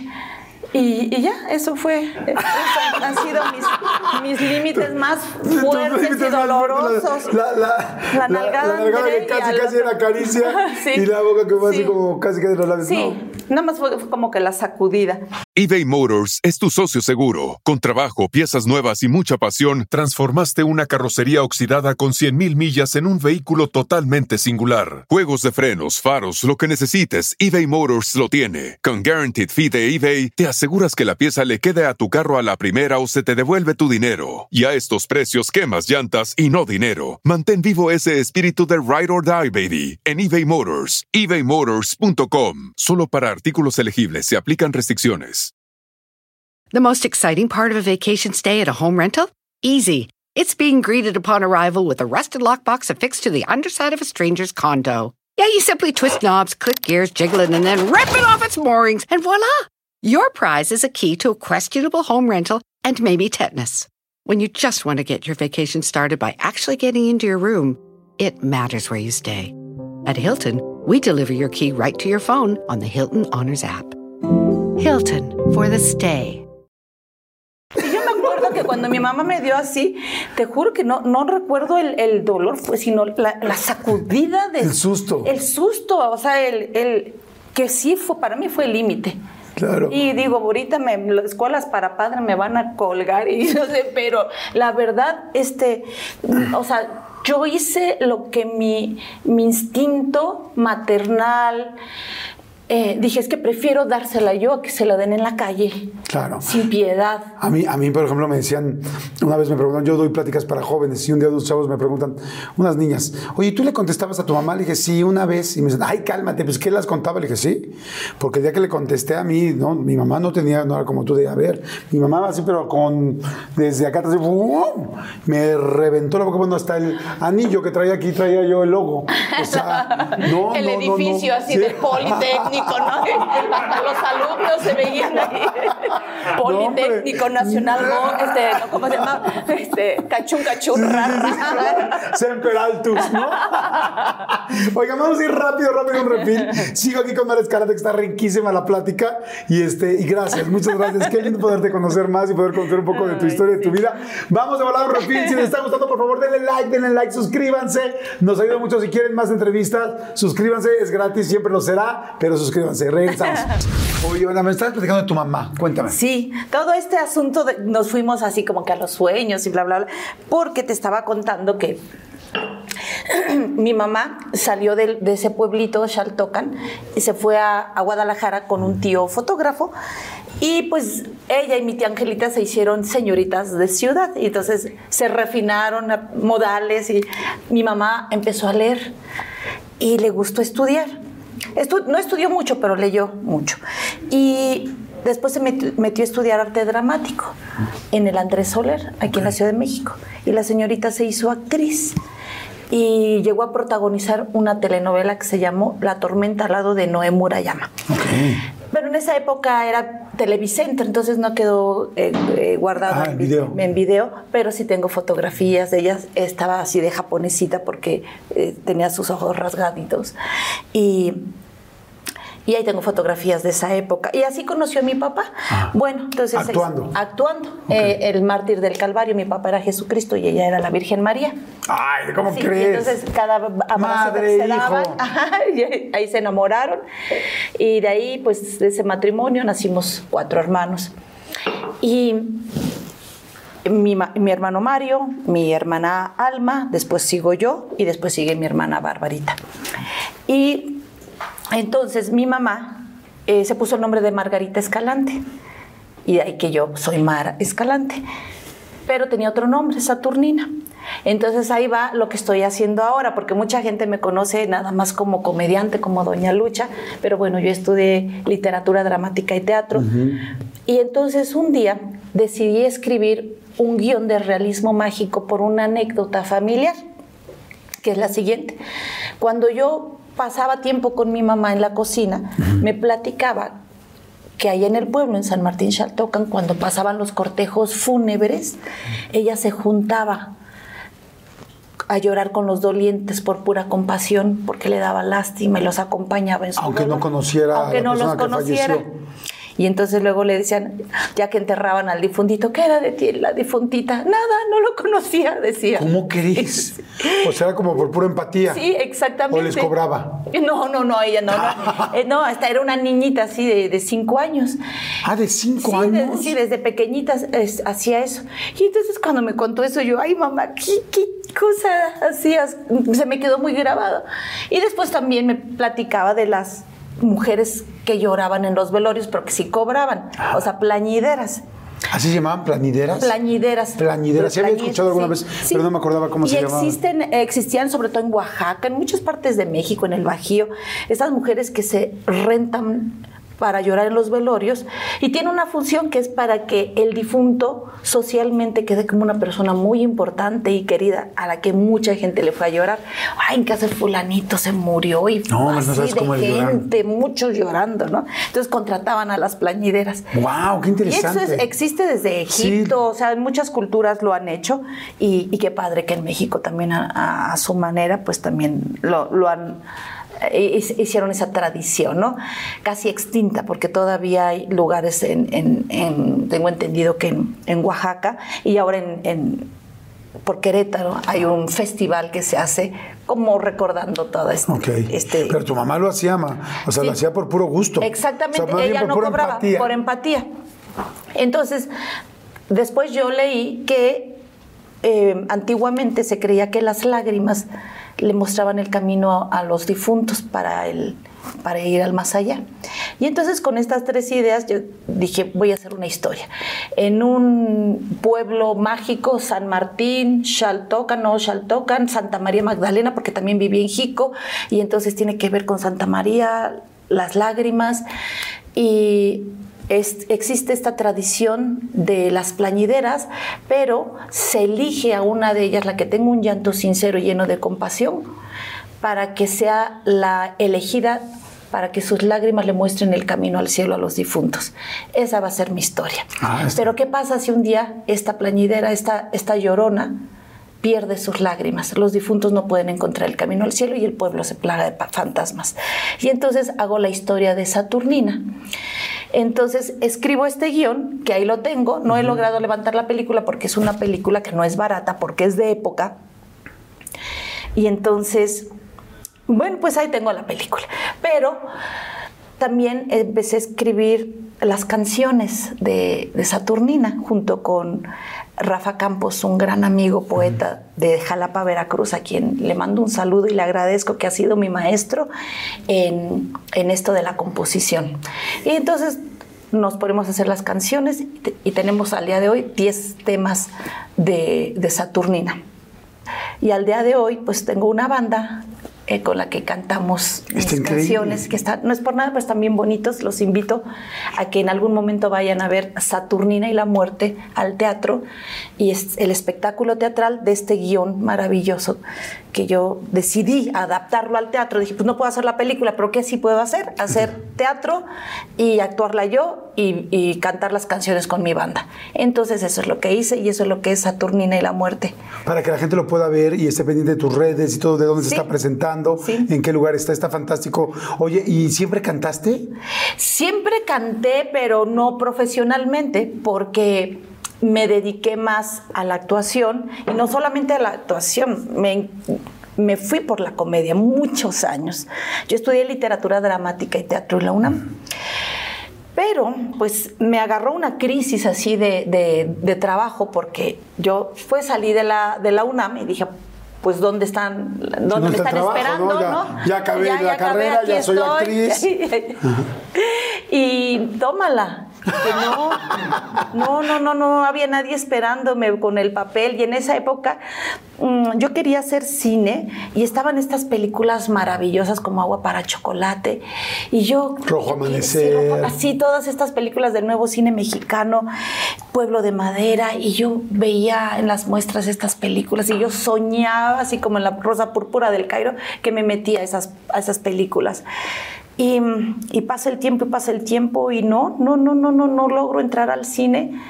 Y entonces es cuando caigo a un taller, caigo así, este, a, a un taller de, de- de Julián Pastor que intentaba hacer stand-up, pero él no sabía cómo. Dijo, yo no sé cómo, pero esto es lo que hacen los, Gringos. y- y los, alema- los, los alemanes, los este, ingleses, ¿no? Y los gringos, creo. Es de esta manera, eh, más o menos es lo que veo. A ver, súbanse y platiquen algo de su vida. Y pues yo me subí al escenario y platiqué toda la desgracia de mi vida, ¿no? De que no tenía trabajo, etcétera. Y todos se rieron. Y dije, ah, mira, este, pues me voy por aquí, les sigo platicando mis desgracias. Ahí fue la primera vez que la gente se empezaba a reír. Sí. O sea, como que tú decías, yo vengo, yo quiero hacer arte dramático, pero ahí con Julián Pastor y... Yo no sabía que era comediante. O sea, sí recuerdo que en la escuela los hacía reír mucho. Sí, eso sí me acuerdo. Y me gustaba. Y sentí una satisfacción así padre, ¿no? Pero no sabía que me iba a dedicar a, a la comedia. Y entonces en ese taller me descubro como comediante. Y entonces Julián Pastor cumple 50 años, hace una gran fiesta ahí en el Bar Wow, que estaba en Insurgentes de Altavista. Famosísimo. Sí, que duró ha pasado 17 muchísima años gente. de éxito y pasaron por ahí Víctor Trujillo, Ausencio Cruz, esta, eh, eh, ah, Jesús. Rodríguez, un montón de gente que salió de ahí, comediante muy buenos. Nora Velázquez, que es la riata, la Nora es la riata. Sí, es buenísima. Es buenísima. Y entonces Julián me dice, oye Mara, yo creo que esto es lo tuyo. Nora se va a salir del guau porque le van a dar su exclusividad. ¿No quieres entrar tú en el lugar de Nora? Y yo me quedo así, pues para mí era lo máximo, para mí Nora. Y este, ver esos personajes que hacía la fulanita de tal, la payasita, todo lo que hacía ella, eh, lo hacía maravilloso. Entonces yo entro en su lugar. ¿Pero ya tenías personaje o no? Me dejó todos sus personajes, menos la payasita, porque la payasita era de Nora. Pero la fulanita, todos los personajes que hacía Nora, mm, yo me los tuve que aprender y hacerlos. Ay, yo me los aprendí, cual- ya que estás frente al público, del nervio se te olvida. O sea, algunos sí me salieron bien, otros se me olvidaron. Y es una cosa espantosa, o sea, que ya frente al público, este, estés tú solo ahí haciendo reír y se te olvide. Uy, sí, y empiezas nervio. a perder al público, a perderlo, a perderlo, a perderlo, y de repente empiezas a ir. Ya que te salgas, ¿no? Ay, Dios mío, sí, ya trágame tierra. Y horrible, horrible, me enfermé de los nervios. Este. Y luego mis compañeros, pues. No yo- ayudaron no mucho. ayudaron mucho. Yo entraba al camerino y seguían las bromas de lo que me había pasado. Ay, no, muy feo. O sea, te bulleaban de que no Sí, había, la gente no se había reído y así. Un poquito. sí. ¿Y en qué momento na- y por ahí nació Doña Lucha o no? Sí, justamente yo creo que algo que, que siempre les digo a mis hijos, que sí, en ese momento yo tuve como enojo también cuando, cuando No funcionaba la no cosa. funcionaba, cuando me cagoteaban, porque llegaba Julián a pegar al- a la puerta del camerino, que era de esas de metal. Pa, pa, pa. Todo el mundo le teníamos mucho miedo. ¿Y qué decía? "¿Dó- ¿Dónde está esa pendeja que me tiró el show a la mierda? Decía, "Ay, no". Pero dice, pues aquí está, oye, tú me metiste. Sí. Tú me aventaste. Sí. Y entonces yo llegué a mi casa y le dije a mi papá, ya, ya no quiero ir al guau, yo ya no puedo. ¿Cuánto tiempo habrá sido así? Eh, ocho meses, fueron ocho meses. ¿Ocho que meses aguanté, así? Porque no, en, en la fulanita de tal no se reía la gente, no me salía. ¿Y no sentías que cada vez que se reían un poquito? O... Sí, no, a los ocho meses se empezaron a reír de ese Los demás sí me salían, pero el Ah. de la fulanita siempre me iba mal. Ay, ¿por qué no lo sacaste esa fulanita de No, tal? no, no era mi decisión, no lo podía, no podía decidirlo yo. Eso todo lo decía Julián. ¿Y no lo reescribías y lo eran sus personajes, eran sus personajes, Ah. había que consultarlo con él, pero si no me salía lo que ya estaba probado, menos lo que estuviera yo inventando ahí. El caso es que eh, mi papá me dijo, pues mira, tienes 24 horas para reponerte, no sé cuántas, porque ya mañana tienes tu show, entonces otra vez y tú, tú vas a poder, y tú vas a poder. Y mi papá siempre me hizo creer que iba a poder. Y y entonces pues seguí, seguí, seguí, seguí, hasta que después de ocho meses em, se rieron un poquito de la fulanita y dije, no, de aquí ya me voy a agarrar. Entonces empecé a agarrar confianza, tan, tan, tan, tan, y ya me salió el personaje. Y, y luego pues, sucedió algo muy bonito, mm, que cuando, cuando concluyó el show del Bar Wow, este, me fue muy bien. Me fue muy bien. Creo que fue a la que mejor me fue en ese día. O sea, después, ah, ese día, esa noche. sí, no, ya, ya, ya todas esas noches. Ah, te había ido bien, pero Ya, esa noche esa especial noche todavía sí. fue... Sí, fue maravilloso. Y yo dije, se acabó el trabajo aquí. Yo ya, ahí ya había fogueado a Doña Lucha y a María de todos los Ángeles, que se llamaba La Manita en ese entonces. Y, y ya me fui que al, al Mesón de la Guitarra, a la Peña Gallos, a la Casa de los Comediantes. Y oigan, yo tengo mi showcito, ¿no? Y ahí hago a Doña Lucha y hago a María de todos los Ángeles, y luego a la Mujer Policía, y luego a la Tequilera, y así fui armando mi espectáculo.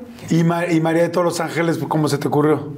Y María de todos los Ángeles tenía una amiga en la, en la prepa 5 que me decía, ay, mana, acompáñame, se vamos a pasar por aquí. Dice, pero, ay, es que ahí está ese desgraciado que, este, ya no anda conmigo. Dice, pero, ay, mana, tan enamorado que se veía, hasta, hasta me regaló el disco de la colegiala. Así me decía. Entonces, de ahí salió, Nelly se llamaba, creo.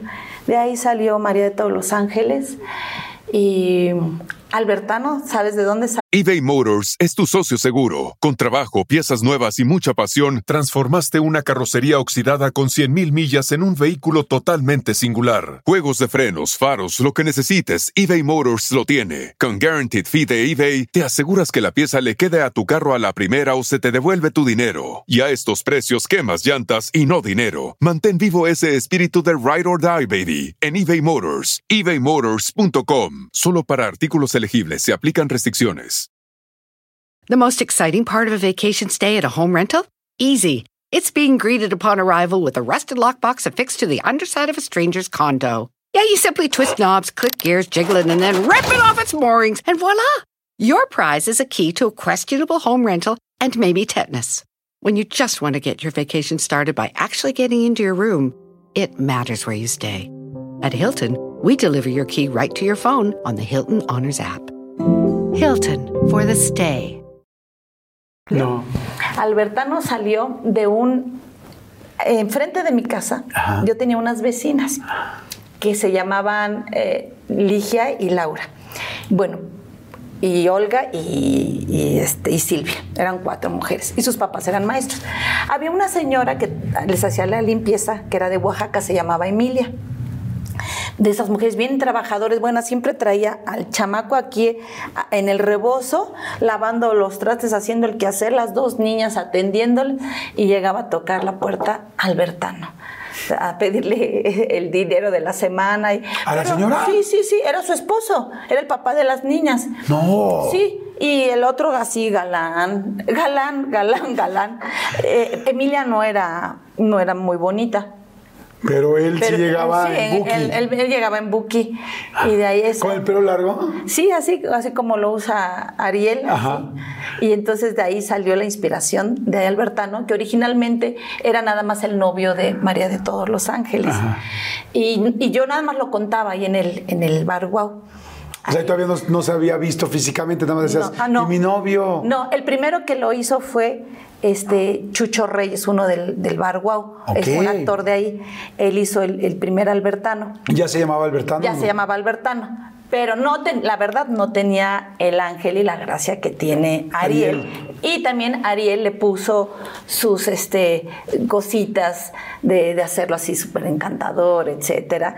Y, y esta es la gran pregunta que todo el mundo me hace, mira, ya me adelante, este, de, todo el asunto que ha sucedido con, con Ariel y conmigo, que de quién es el personaje, etcétera. Fue de esta manera que se los platico, pero cuando conocí a Ariel, él empezó a ser el Albertano, novio de María de todos los Ángeles, y ya pues ya le puse la peluca así, la camisa del gallo, etcétera. Lo dirigí en mi primer espectáculo de ropa tendida, así se llamó.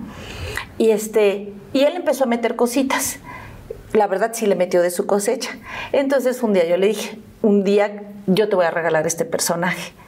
Y porque tú también le has metido. O sea, se lo merecía, porque también le había puesto de su cosecha. Y ese es, así se hizo el personaje de Albertano. Y Ariel le puso todo su corazón y toda la enjundia que tiene el Albertano que actualmente es. Y esa es la historia de- del personaje. Qué, qué- Neta. qué interesante, está, está interesantísimo, porque bueno, ver cómo nacen los personajes, ver dónde nacen, ver a dónde han llegado, ¿no? Tengo muchas más preguntas sobre eso, pero has hecho muchas cosas, ¿no? Has hecho, te digo, realities, has hecho este, películas, has hecho muchísimo teatro, o sea, son, son muchas cosas, ¿no? De repente la gente ve un proyecto y se clava solamente en ese proyecto, porque lo que pasa es que ese proyecto, te decía yo, es exitosísimo, ¿no? Yo estaba viendo hace dos días María de todos los Ángeles y decía, se lo puse a mi hijo nueve años y mi hijo nueve años lo entendía perfecto y se reía y yo me vuelvo a reír. Y siento que inclusive con ese proyecto abrieron un- una brecha de poder jugar con todo este asunto tan popular, de decir las palabras, de reírnos de nosotros mismos, de cosas que son muy normales y muy populares. Y si hace rato decía el fuiste y el vistes y el llegaste y, no sé. Que ya se debería permitir usar eh, esa, eh, esa conjugación, porque si gran mayoría del pueblo lo hace, también me van a matar. Ahorita que salgan por decir esta barbaridad si quieren, pero pues eso es lo que yo creo que, que si mucha gente, si la gran mayoría de la, de la población dice, aiga, o fuiste, viniste, debería decirse, quedarse y, y ya. Pero bueno, ese es otro asunto. El caso es que qué bonito que, que ves de esta manera a María de todos los ángeles. Claro que es un- una comedia hecha con mucho amor, con mucho respeto, con todo mi amor, porque yo amo a Doña Lucha. Eh, y, y efectivamente es una, es una comedia de situación donde lo que hacemos es reírnos de nuestros vicios de carácter. Claro. Que eso es lo que yo aprendí a hacer en el bar, wow. Reírnos de nosotros mismos. Qué cosa tan más sana. Claro, oye, pero antes de esto, tengo entendido que acabaste la carrera, como dices, no había trabajo. Te fuiste a vivir con una chica española. ¿no? Ah, sí, Maiko. Con Maiko. Sí. Y que con Maiko todo muy bien y que ella tenía un papel, creo, en algún lugar, una beca, y de repente le quita la beca y vivían las dos juntas. Y, es, ¿y ahora qué hacemos? Vendimos tostadas en la calle. Ay, ay Cuéntame, Maiko, por favor, de Maiko, eso. mi hermosa. Eh, la, la, la adoro, la volví a encontrar hace poquito, estamos en contacto en el Facebook. Entró a un taller en Televisa de perfeccionamiento actoral con Sergio Jiménez. Y era tremendo, el señor era... No, pues este, sí, es que era él, maestro, sí, ¿no? Pero sí. era muy duro. Muy duro. Con algunos, ¿eh? bien sabe el diablo a quién se le aparece. Conmigo era súper duro. Y este. Ay, esa frase sí me, Sí. me suena con Doña Lucha, ¿eh? Bien sabe el diablo ¿A a quién. se le aparece? Sí. Y entonces, este, bueno, también es que yo era bien contestona, la verdad. Sí, sí, sí, no, no, tampoco me quiero hacer la víctima también en el wow.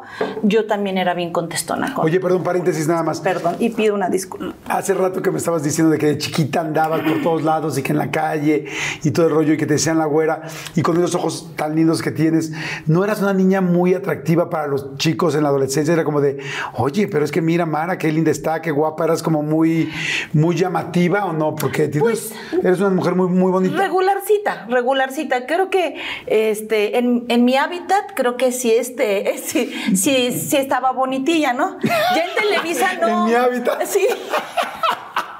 Me sacas de mi hábitat y no, no, no. Pero en tu hábitat Yo soy güera de rancho. Oye, pero en tu hábitat, en tu hábitat era como de, ya llegó Mara, ven nada más, la güerita. la güerita, Sí, sí, sí, pasaba o no pasaba? Sí, sí, sí, sí, te- sí, yo creo que, que sí, este, sí estaba bonita de chiquita. Había alguien que veías en televisión que decías, ¡ay, maldita! Está guapísima. Maiko, mi amiga Maiko, era. No, pero no, nunca, nunca pensé eso. No, No, nunca con coraje. No. Maiko era. be- es bellísima. Ok. Y Entonces este- vivían juntas. y de Entonces, repente las éramos muy amigas. Eh, le quitan la beca.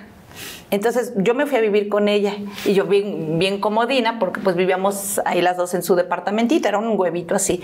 Pero este, pero lo pagaba la beca, el departamento y luego le quitan la beca.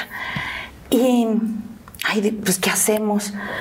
Y no, pues ¿qué hacemos, mi Mara? Y yo, no, no, no hay, no hay bronca, Maiko. Ahorita, mira, vamos a, nos vamos a ir a la, a la central de abasto, a la Merced, no me acuerdo, y vamos a comprar tostadas, esto, órale, órale, sí, vientos, vientos.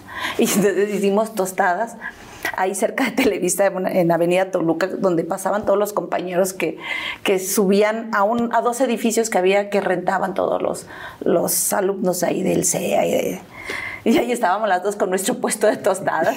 Pero a todo mundo le fiábamos, o sea, nunca fuimos buenas comerciantes, la verdad.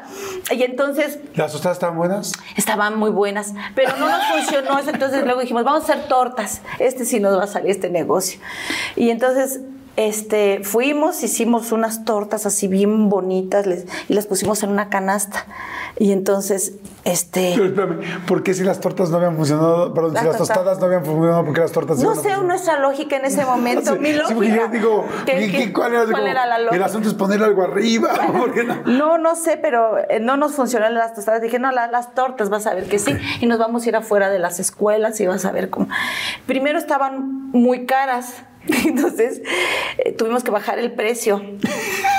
Y luego ya el otro día pues dijimos, no, ya están aguadando, ya las tenemos que... Primero fuimos a la escuela y, no nos compraban porque estaban muy caras, pero también porque Maiko, así con esa apariencia que te conté, y, y con su canasta, as- así les decía, la, habéis comido, habéis almorzado. Entonces todas las niñas así la veían, les daba miedo. Sí, claro, sí, ahorita yo me asusté.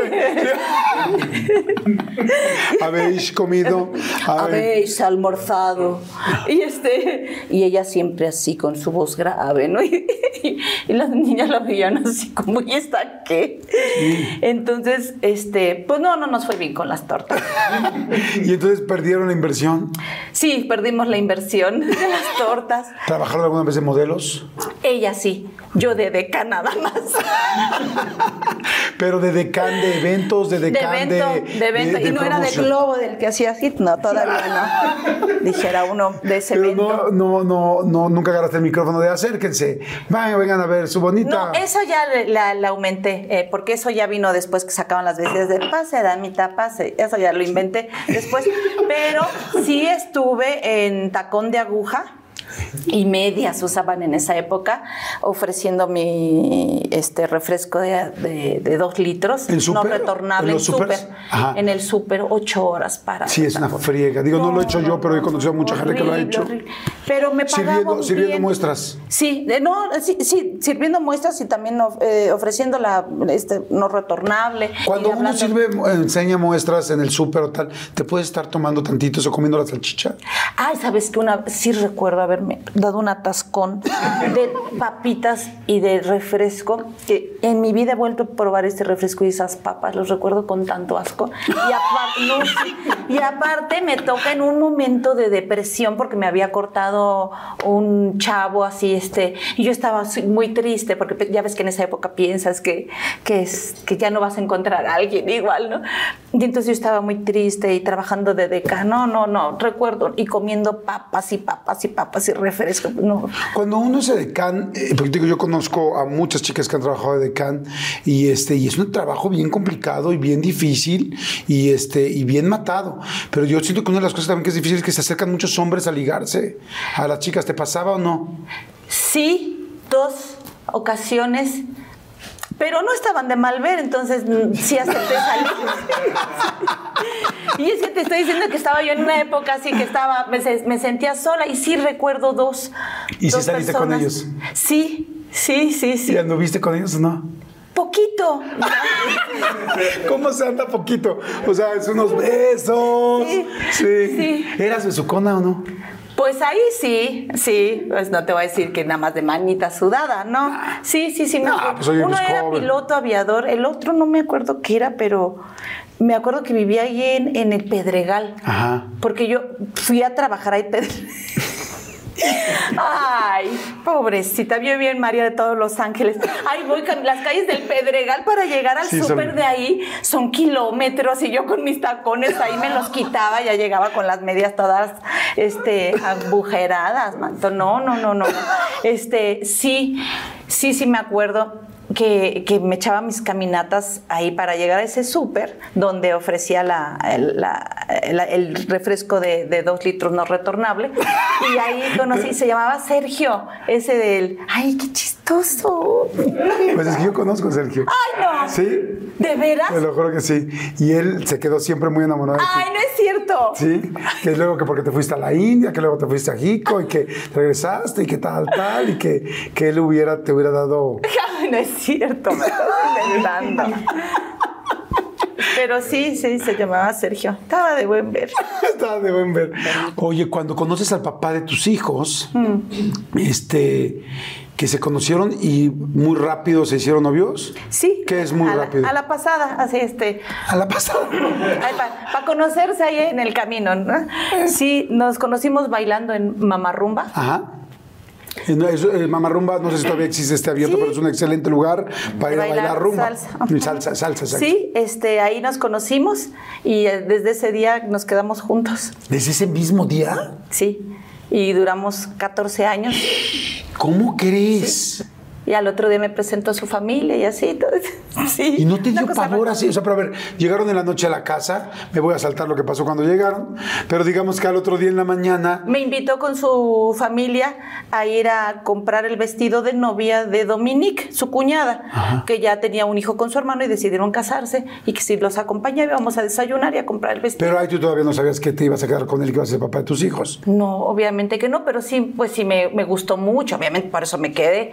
Y me, sí, sí, pues nos hubo mucha atracción y como que hubo, aparte de química, como que un feeling ahí de que te presente a su familia, que, Pero- te, cai- que te caiga bien, que le caigas bien, etcétera. Sí, pero los tres días. Pero a ver, espérame. O sea, ¿en qué momento te dice él o tú le dices, ya quédate? O él te dice, quiero ya contigo. Sí, sí me dijo que ya dejara mi departamento que yo tenía y que me fuera a vivir con él. ¿A los cuántos días? Este, yo creo que al agosto, septiembre, octubre, como a los dos meses, yo creo. Ok, ajá. Y este, y ya pues aventar el colchón por la, por la ventana. Ay, pero es que así nos cambiábamos, Maiko y yo, cada vez que nos cambiábamos de casa. Era aventar el colchón. El gordo Galván nos ayudaba a hacer nuestra mudanza, el gordito Galván, Ah. tan lindo. Sí, así, pero así. Y así fue.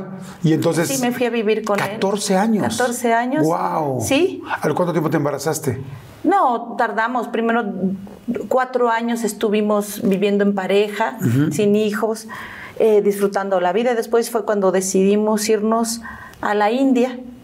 Eso te iba a preguntar. Hubo como una época donde de repente veíamos a Mar Escalante en todos lados, en todos los programas. Te digo que estuviste en, acuerdo que estabas en Hoy, este, en los mundiales, en todo, con diferentes este, personajes, ¿no? Y de repente, pum, decidieron irse a la India. ¿Por qué? Este, yo tenía muchas ganas de conocer la India. No creas que porque ir a buscar la espiritualidad y esas cosas. No, no, no. La verdad, yo tenía un amigo pintor que me decía, la India es como ir a otro planeta. Un día tienes que conocer la India. Entonces me platicaba mucho porque él había vivido ahí. Y yo dije, pues si quiero conocer un, país realmente contrastante, diferente a Occidente, a lo que vimos, pues que sea la India. Y entonces yo convencí a, a don Jorge que nos fuéramos a, a la India. Y sí, él dejó su trabajo, eh, nos tomamos un año sabático. ¿En qué trabajaba él? Él trabajaba en- como inversionista, Ok. o sea, asesor. Ajá. Y entonces, pues sí, vamos a dejar nuestro trabajo. Sí. ¿Y sí se podían dar un año sabático? Eh, pues, ¿Sabes por qué? Porque nos fuimos de mochileros. Ah, ok. Entonces, pues había que estirar el, había El que cuidar el, ajá. nos- sí, de esa manera, pues que pudimos ir un, Ajá. un año por allá. O sea, pero desde que se fueron dijeron, vamos a quedarnos un año en la India. Bueno, nos quedamos siete meses. Ajá. Y nos regresamos porque estábamos embarazados. Ok. Entonces, pero sí pensábamos eh, quedarnos un año. Y entonces lo que hicimos fue viajar desde el sur y fuimos recorriendo hasta el norte. Fue bien bonito porque conocimos muchos lugares. Y ¿Qué cosas viste que te acuerdes mucho, que te llamaron mucho atención o que te sorprendieron mucho en la India? La población de la India es como la parte femenina de la humanidad. Yo así la veo. Eh, Ah, qué interesante. Son como mm, muy tranquilos, poco violentos. Obviamente hay, hay violencia también, ¿no? Pero en general, el común del hindú es muy tranquilo, muy pacífico. Yo no sé si tenga que ver con que decidieron algún día dejar de comer carne, dejar de comerse a los animales. Entonces suceden cosas como que las vacas se meten a tu casa, los pájaros se entran por la ventana a tu casa y los changos también. Los animales no se sienten eh, Sí. amenazados. Eso es muy bonito. Recuerdo que un día en la carretera un, un camión atropelló un, un venadito y estaba un, un hombre acariciándolo, ayudándolo a morir. Fue- me, me conmovió mucho esa escena. Y, y Jorge le preguntó, ¿y ya si se murió así, que ustedes no lo mataron, no se lo pueden comer? Y volteó a verlo así como, mm, como una cosa tan, tan extraña, una barbaridad. Sí, es como, ¿qué barbaridad estás diciendo? Ajá, Eso fue en el sur de la India. En el norte sí comen carne, pero en el sur de la India son casi todos eh, Vegetarianos. vegetarianos. En el sur sí comen carne, que es eh, cordero, sobre todo comen. Ah. Y bueno, cosas. oh, también otra cosa que me impresionó mucho, un día que fuimos al templo de las ratas. Un templo. He oído sí de ese templo, pero no. Sí, un templo donde entras y descalzo y todo. y un mundo de ratitas así por, por todos lados. Este, y los hindús que, que están así, siempre se, se sientan así.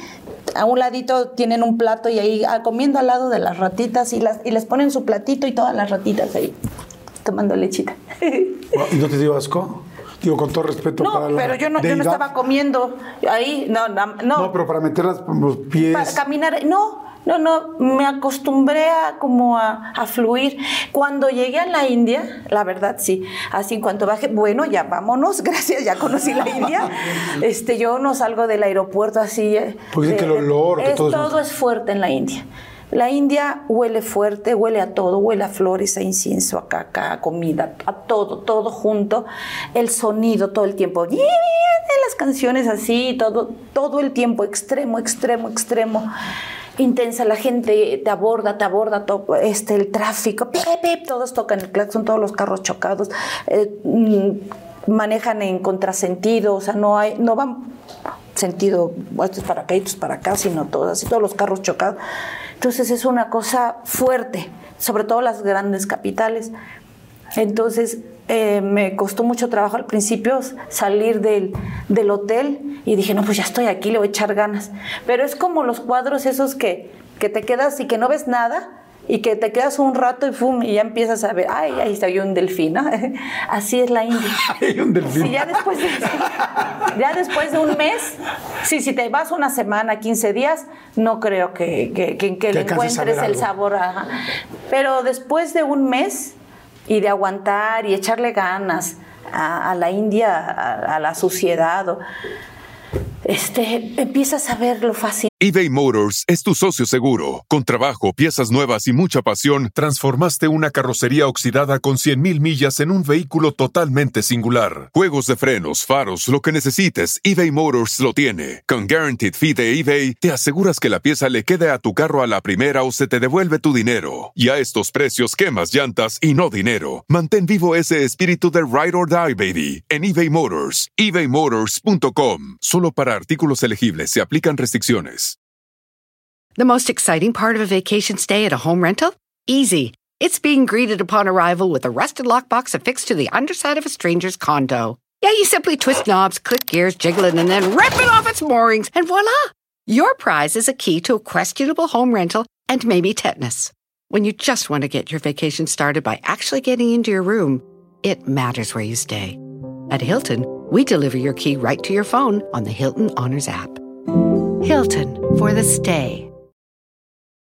Que hay. Wow, qué interesante Sí, lo que acabas de es decir. Es interesantísimo. En el Ganges ves pasar los muertitos flotando. O ves la, eh, cuando queman a los cuerpos, que es muy sano ver eso. Es, es sano porque yo me acuerdo, eh, ya estaba embarazada cuando nos tocó estar ahí en, el, en, En esa parte. en esa parte, en Varanasi. Y en la casa donde estábamos, el Señor me decía, vayan y vean cómo se queman los cuerpos. Es muy importante que... que O sea, pasa el vean cuerpo quemándose. pasa esto. Le- a- hay unos pasillos que hay en, esa, en ese lugar que está, digamos, como si fuera un maleconcito ¿no? que da al, al Ganges. En algunos pasillos es donde se queman a los cuerpos. La gente llega con su difunto envuelto en sábanas, así, y se le prende leña. A veces la gente no tiene suficiente dinero para la cantidad de leña y se termina de quemar el cuerpo. Entonces, si tienen suficiente leña, pues avientan las cenizas al mar. Si no, nomás lo que se alcanzó a quemar y el resto va así a medio Madre quemar. santa. Este, ya lo mismo da bien cocido que tres cuartos, ¿no?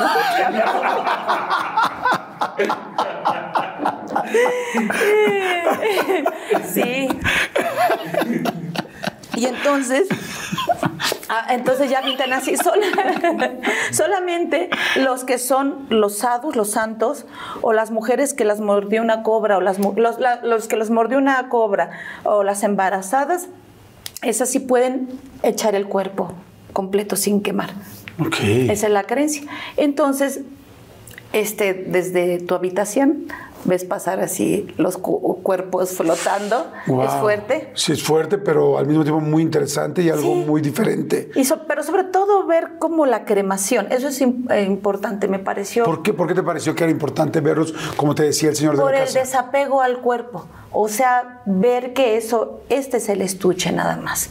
Y empezar a trabajar en tu espiritualidad.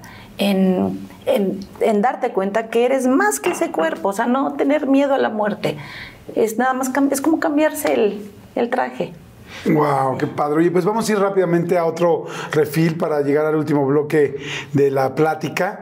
Y este, y hay todavía pues cosas que quiero que me, que me platiques de pues muchas cosas que has hecho, muchísimas cosas de las películas, de si va a haber de la segunda temporada de Mareto Los Ángeles, quiero saber si va a haber una tercera temporada, quiero saber, bueno, muchas cosas todavía que me quedan por preguntarte. Vamos rápido a un refil y regresamos. ¿Te parece bien? Regresamos. Oigan, para mí la seguridad es súper importante, sobre todo a la hora de manejar. Por eso hoy quiero presentarles el nuevo Prius que está fantástico. La quinta generación del coche híbrido más vendido. Y la verdad es que estoy muy, pero muy emocionado porque este coche es muy innovador. Fíjense, tiene tecnología de estacionamiento avanzada, llave digital e iluminación de luz directa que responde a lo que está pasando en el camino. La verdad está fantástico. Además trae una pantalla de 12.3 pulgadas preciosa para el sistema multimedia y de audio Toyota y un sistema de audio JBL que también, bueno, suena increíble.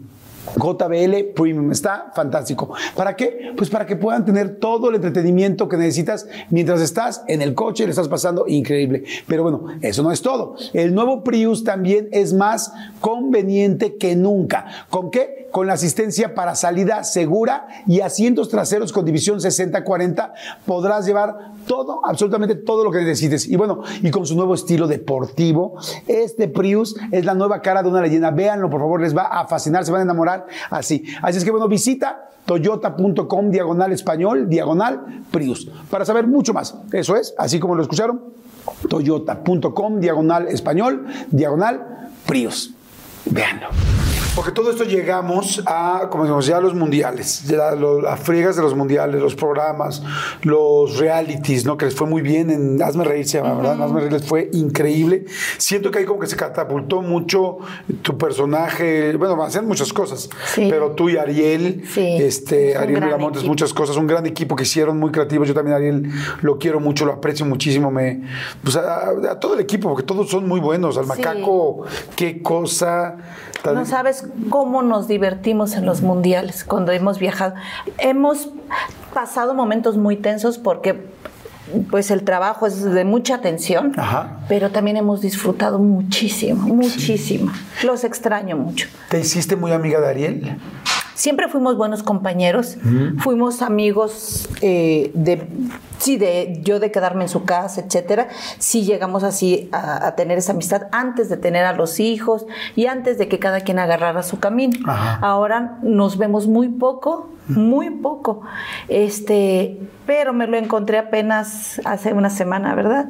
Y fue una coincidencia muy bonita porque estábamos a punto de estrenar Saturnina y la muerte y entonces vengo caminando por Televisa y les digo, miren, aquí hay clavitos, hay que recogerlos porque Ariel me dijo que antes de un estreno, si te encuentras este clavitos es de buena suerte.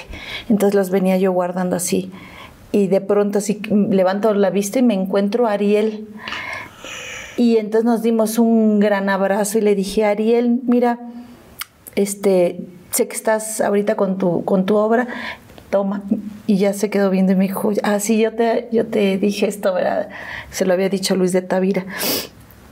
Y, pues fue muy bonito encontrarnos. Claro, encontrarnos. Tal vez no nos vemos mucho, ya no convivimos así. Yo hace mucho que no veo a sus hijos, pero me da mucho gusto los logros que, que tiene, porque se los merece.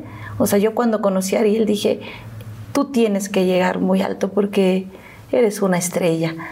Eh, este, y me da mucho gusto ver cómo está Ariel, en, qué momento está. Yo creo que ustedes hicieron un gran equipo, sí. y los dos son muy, muy, muy talentosos.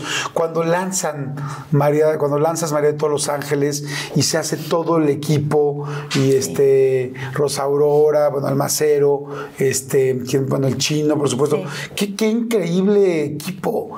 Eh, ¿Fue fácil levantar el proyecto o no? Fue facilísimo fue muy bonito, todo fluyó, porque ya llevábamos, sobre todo Ariel y yo, trabajando muchos años. Con los dos personajes. Ajá, sí. bueno, con los tres. María de todos los Ángeles, este. Albertano y Doña, Lucha. Y Doña Lucha. Sí, él ya hacía, trabajaba en mi show. Muchos años trabajó en mi show. Luego yo me fui a, la India y él, eh, yo, yo, le dejé el changarro, pues digamos, este, las pelucas, la escenografía, etcétera. Y, y entonces él pudo foguear también su espectáculo. Y mm, junto con con el macaco, con José Luis. Y, y luego cuando nos volvimos a encontrar, hacemos María de todos los Ángeles, teníamos ya mucho camino andado. Sí, por eso también salió así tan, tan bien, tan fácil. Oye, y cuando sale y ponen la primera temporada de María de todos los Ángeles, salen los primeros capítulos, los primeros episodios, ¿no te quedaste, no se quedaron impresionados con el éxito? Porque fue una locura. O sea, yo me acuerdo que todo el mundo estaba feliz. ¿Sabes qué sucedió? Que no lo pudimos dimensionar ni disfrutar como hubiéramos querido, pero por una razón. Estábamos angustiados escribiendo el sketch que íbamos a presentar en Hazme Reír y estábamos haciendo un restaurante. Entonces decimos esto y hacemos esto, porque era la competencia, mucho nervio, y de pronto oímos María de todos los ángeles. Miren, miren, ya el programa. Ay, qué padre. Ay, qué padre, sí, sí, sí. Y así, ay, qué padre. Y, nosotros teniendo que hacer la tarea de, porque si no perdíamos, teníamos que aplicarnos a, eso. Oye, y termina la primera temporada, es un éxito, como dicen ustedes, con demasiada chamba simultánea por todos lados, y este, y luego se hace la segunda, pero ¿se hace pegadito o no? No. Ahí fue cuando pasó todo el tiempo. Pasaron muchos años porque hicimos la, la primera temporada y creo que se quedó dos o cuatro años enlatada, ¿no? Dos años enlatada. ¿Por qué no, la sacaban? No, tengo la menor idea, pero no la sacaba Televisa. Entonces fue cuando nosotros hacemos Hazme Reír, cuando nos vamos a, China, etcétera. Y entonces de pronto cuando sale María de todos los Ángeles, de pronto tiene cosas como de Doña Bonita. Y entonces la gente dice, pero ¿cómo? Este, era por eso. Hace rato me platicabas cómo nació el personaje, como tal, pero sí hubo un momento donde decían que si los derechos, que si no los derechos de los personajes, sí hubo una discusión de los derechos, sí hubo una pelea, no una pelea, pero bueno, no sé. ¿Qué hubo? Sí, sí hubo. Lo que pasa es que, eh, te platiqué hace ratito, yo hice el personaje de Albertano en los años 90 más o menos. Eh, fue creado como novio de María de todos los Ángeles. María lo mencionaba y estaba basado en este personaje esposo de Emilia. Y después, cuando conozco a Ariel, él empieza a ser el personaje de Albertano, que era novio de, María de todos los Ángeles. Eh, le pongo la peluca esta, nada más que era una peluca un poquito más alborotada, la camisa del gallo, etc. Y él empieza a meter de su cosecha. Y entonces yo le prometí regalarle el, personaje Ariel.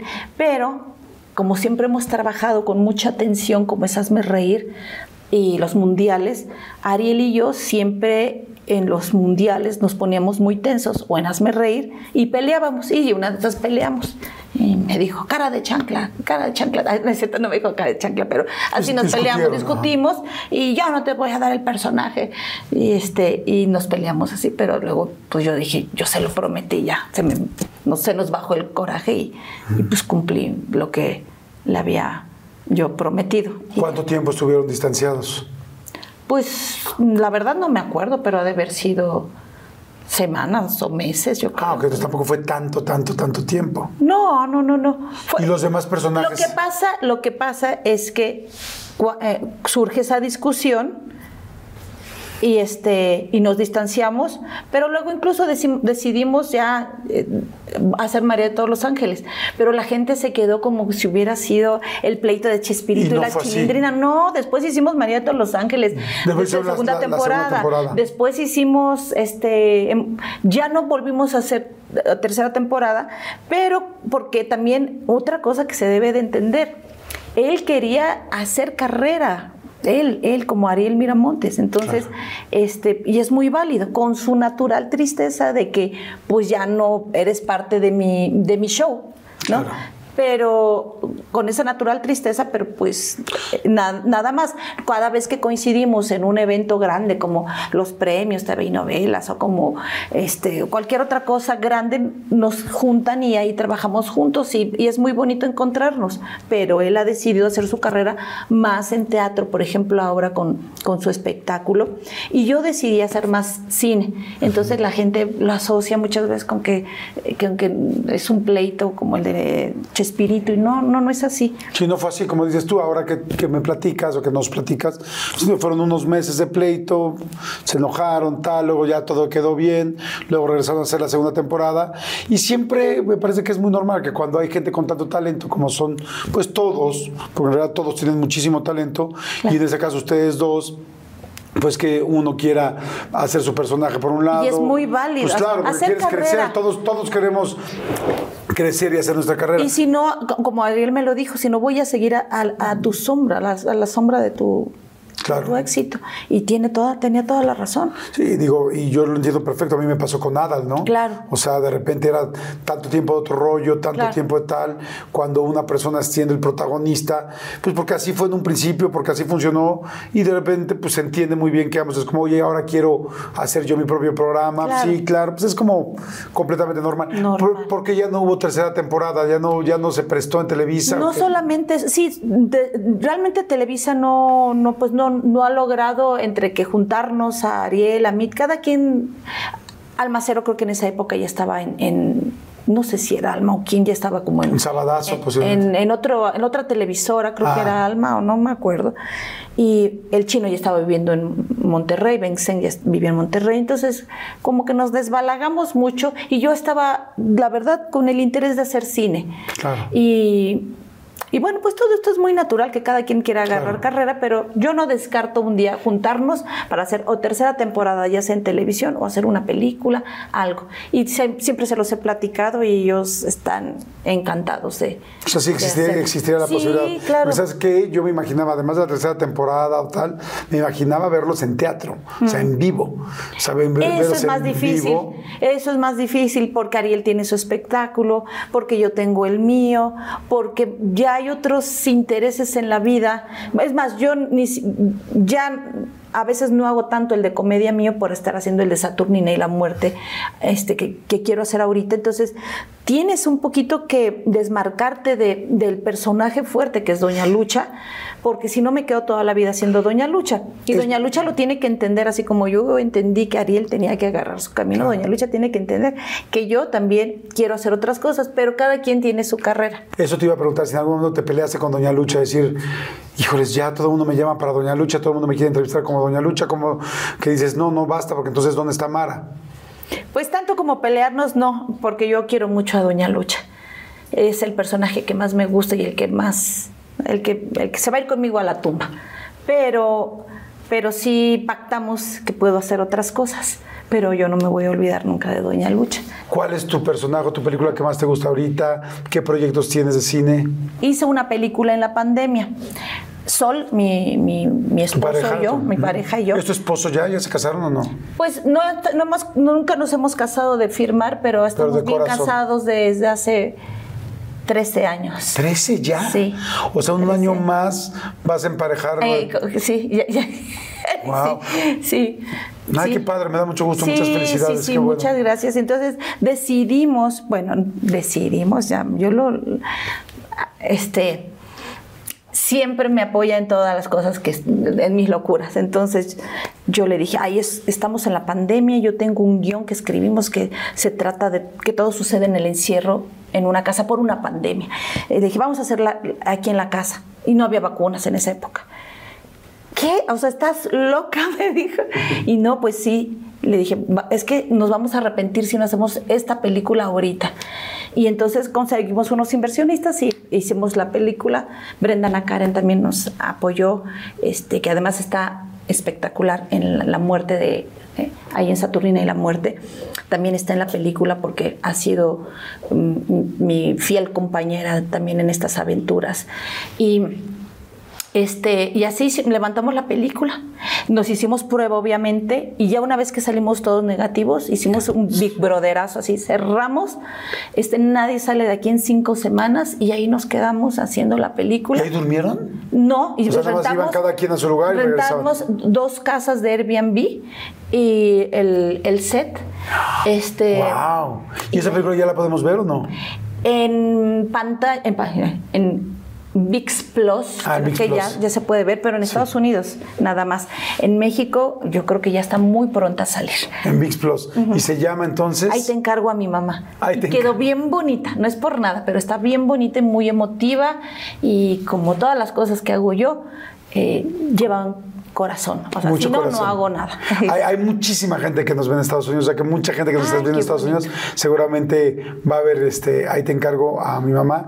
Oye, Mara, yo te quiero agradecer, agradecer el tiempo, agradecer, sé que no das muchas entrevistas, sé que estás como muy con tus hijos, en tu vida, este, porque inclusive tuviste un momento donde te fuiste también varios años a vivir a Jico. A Jico, Veracruz, sí. a Jico, Veracruz, y como que cambiaste toda tu, Sí. tu vida de. Así como te fuiste Pues a la, la India. crianza, sí, me dediqué a la crianza unos, un, ratito. Pues pasa tan rápido. Y no extrañabas, a- no extrañabas los medios y. Digo, los, En ese momento no. Estabas feliz No, con tus Yo hijos. estaba feliz en mi presente, con lo que estaba viviendo.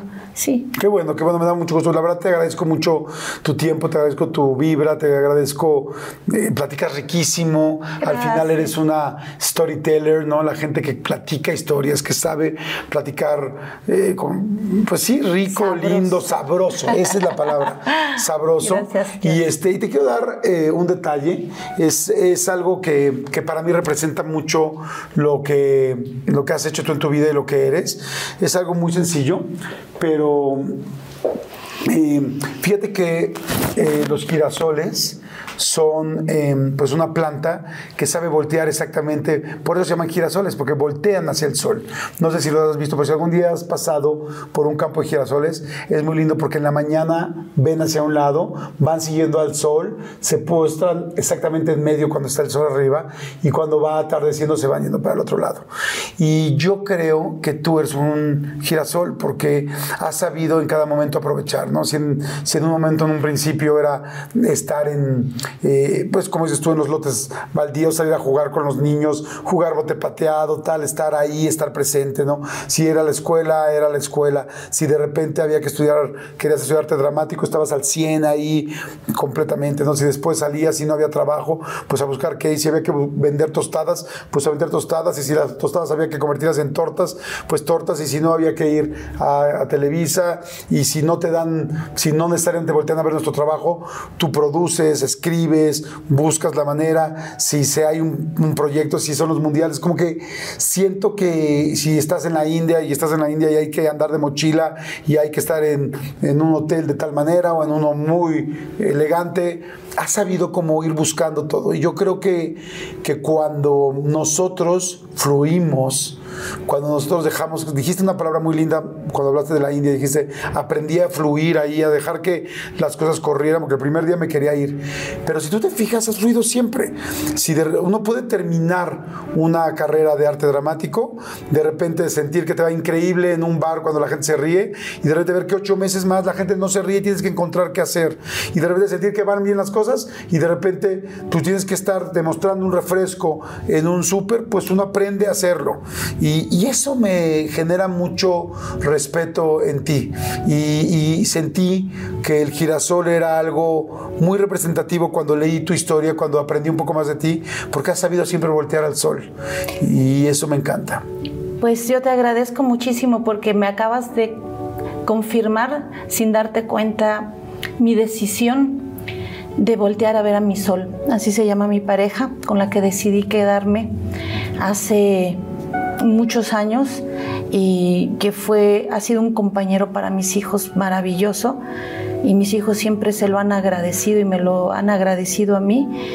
Y, pues esto es algo simbólico que me hace confirmar eh, de, de alguna manera providencial el, el decidirme quedar por algo con este espíritu que se llama Sol, a quien le agradezco de todo corazón este, que esté en mi vida. Gracias. Pues gracias, Mara, muchas, muchas gracias.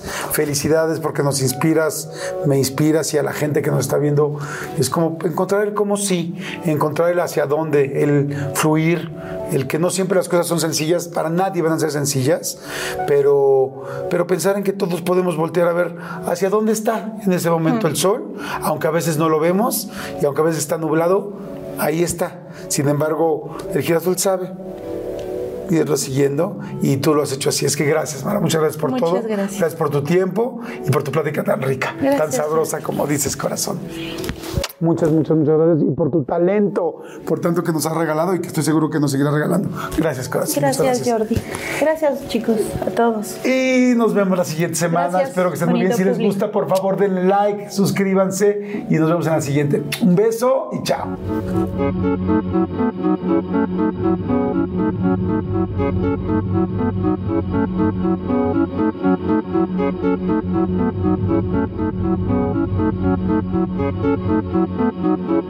For the next 15 seconds, picture yourself in a small town. Historic buildings with galleries, restaurants, micro distilleries, forested ridgelines on the horizon, wide alpine meadows, evergreen forests threaded with trails, friendly locals eager to guide you. And if you're not quite ready to leave this fantasy, chances are you're our kind, and you should check out visitparkcity.com right away. Park City, Utah, for the mountain kind. The most exciting part of a vacation stay at a home rental? Easy. It's being greeted upon arrival with a rusted lockbox affixed to the underside of a stranger's condo. Yeah, you simply twist knobs, click gears, jiggle it, and then rip it off its moorings, and voila! Your prize is a key to a questionable home rental and maybe tetanus. When you just want to get your vacation started by actually getting into your room, it matters where you stay. At Hilton, we deliver your key right to your phone on the Hilton Honors app. Hilton for the stay.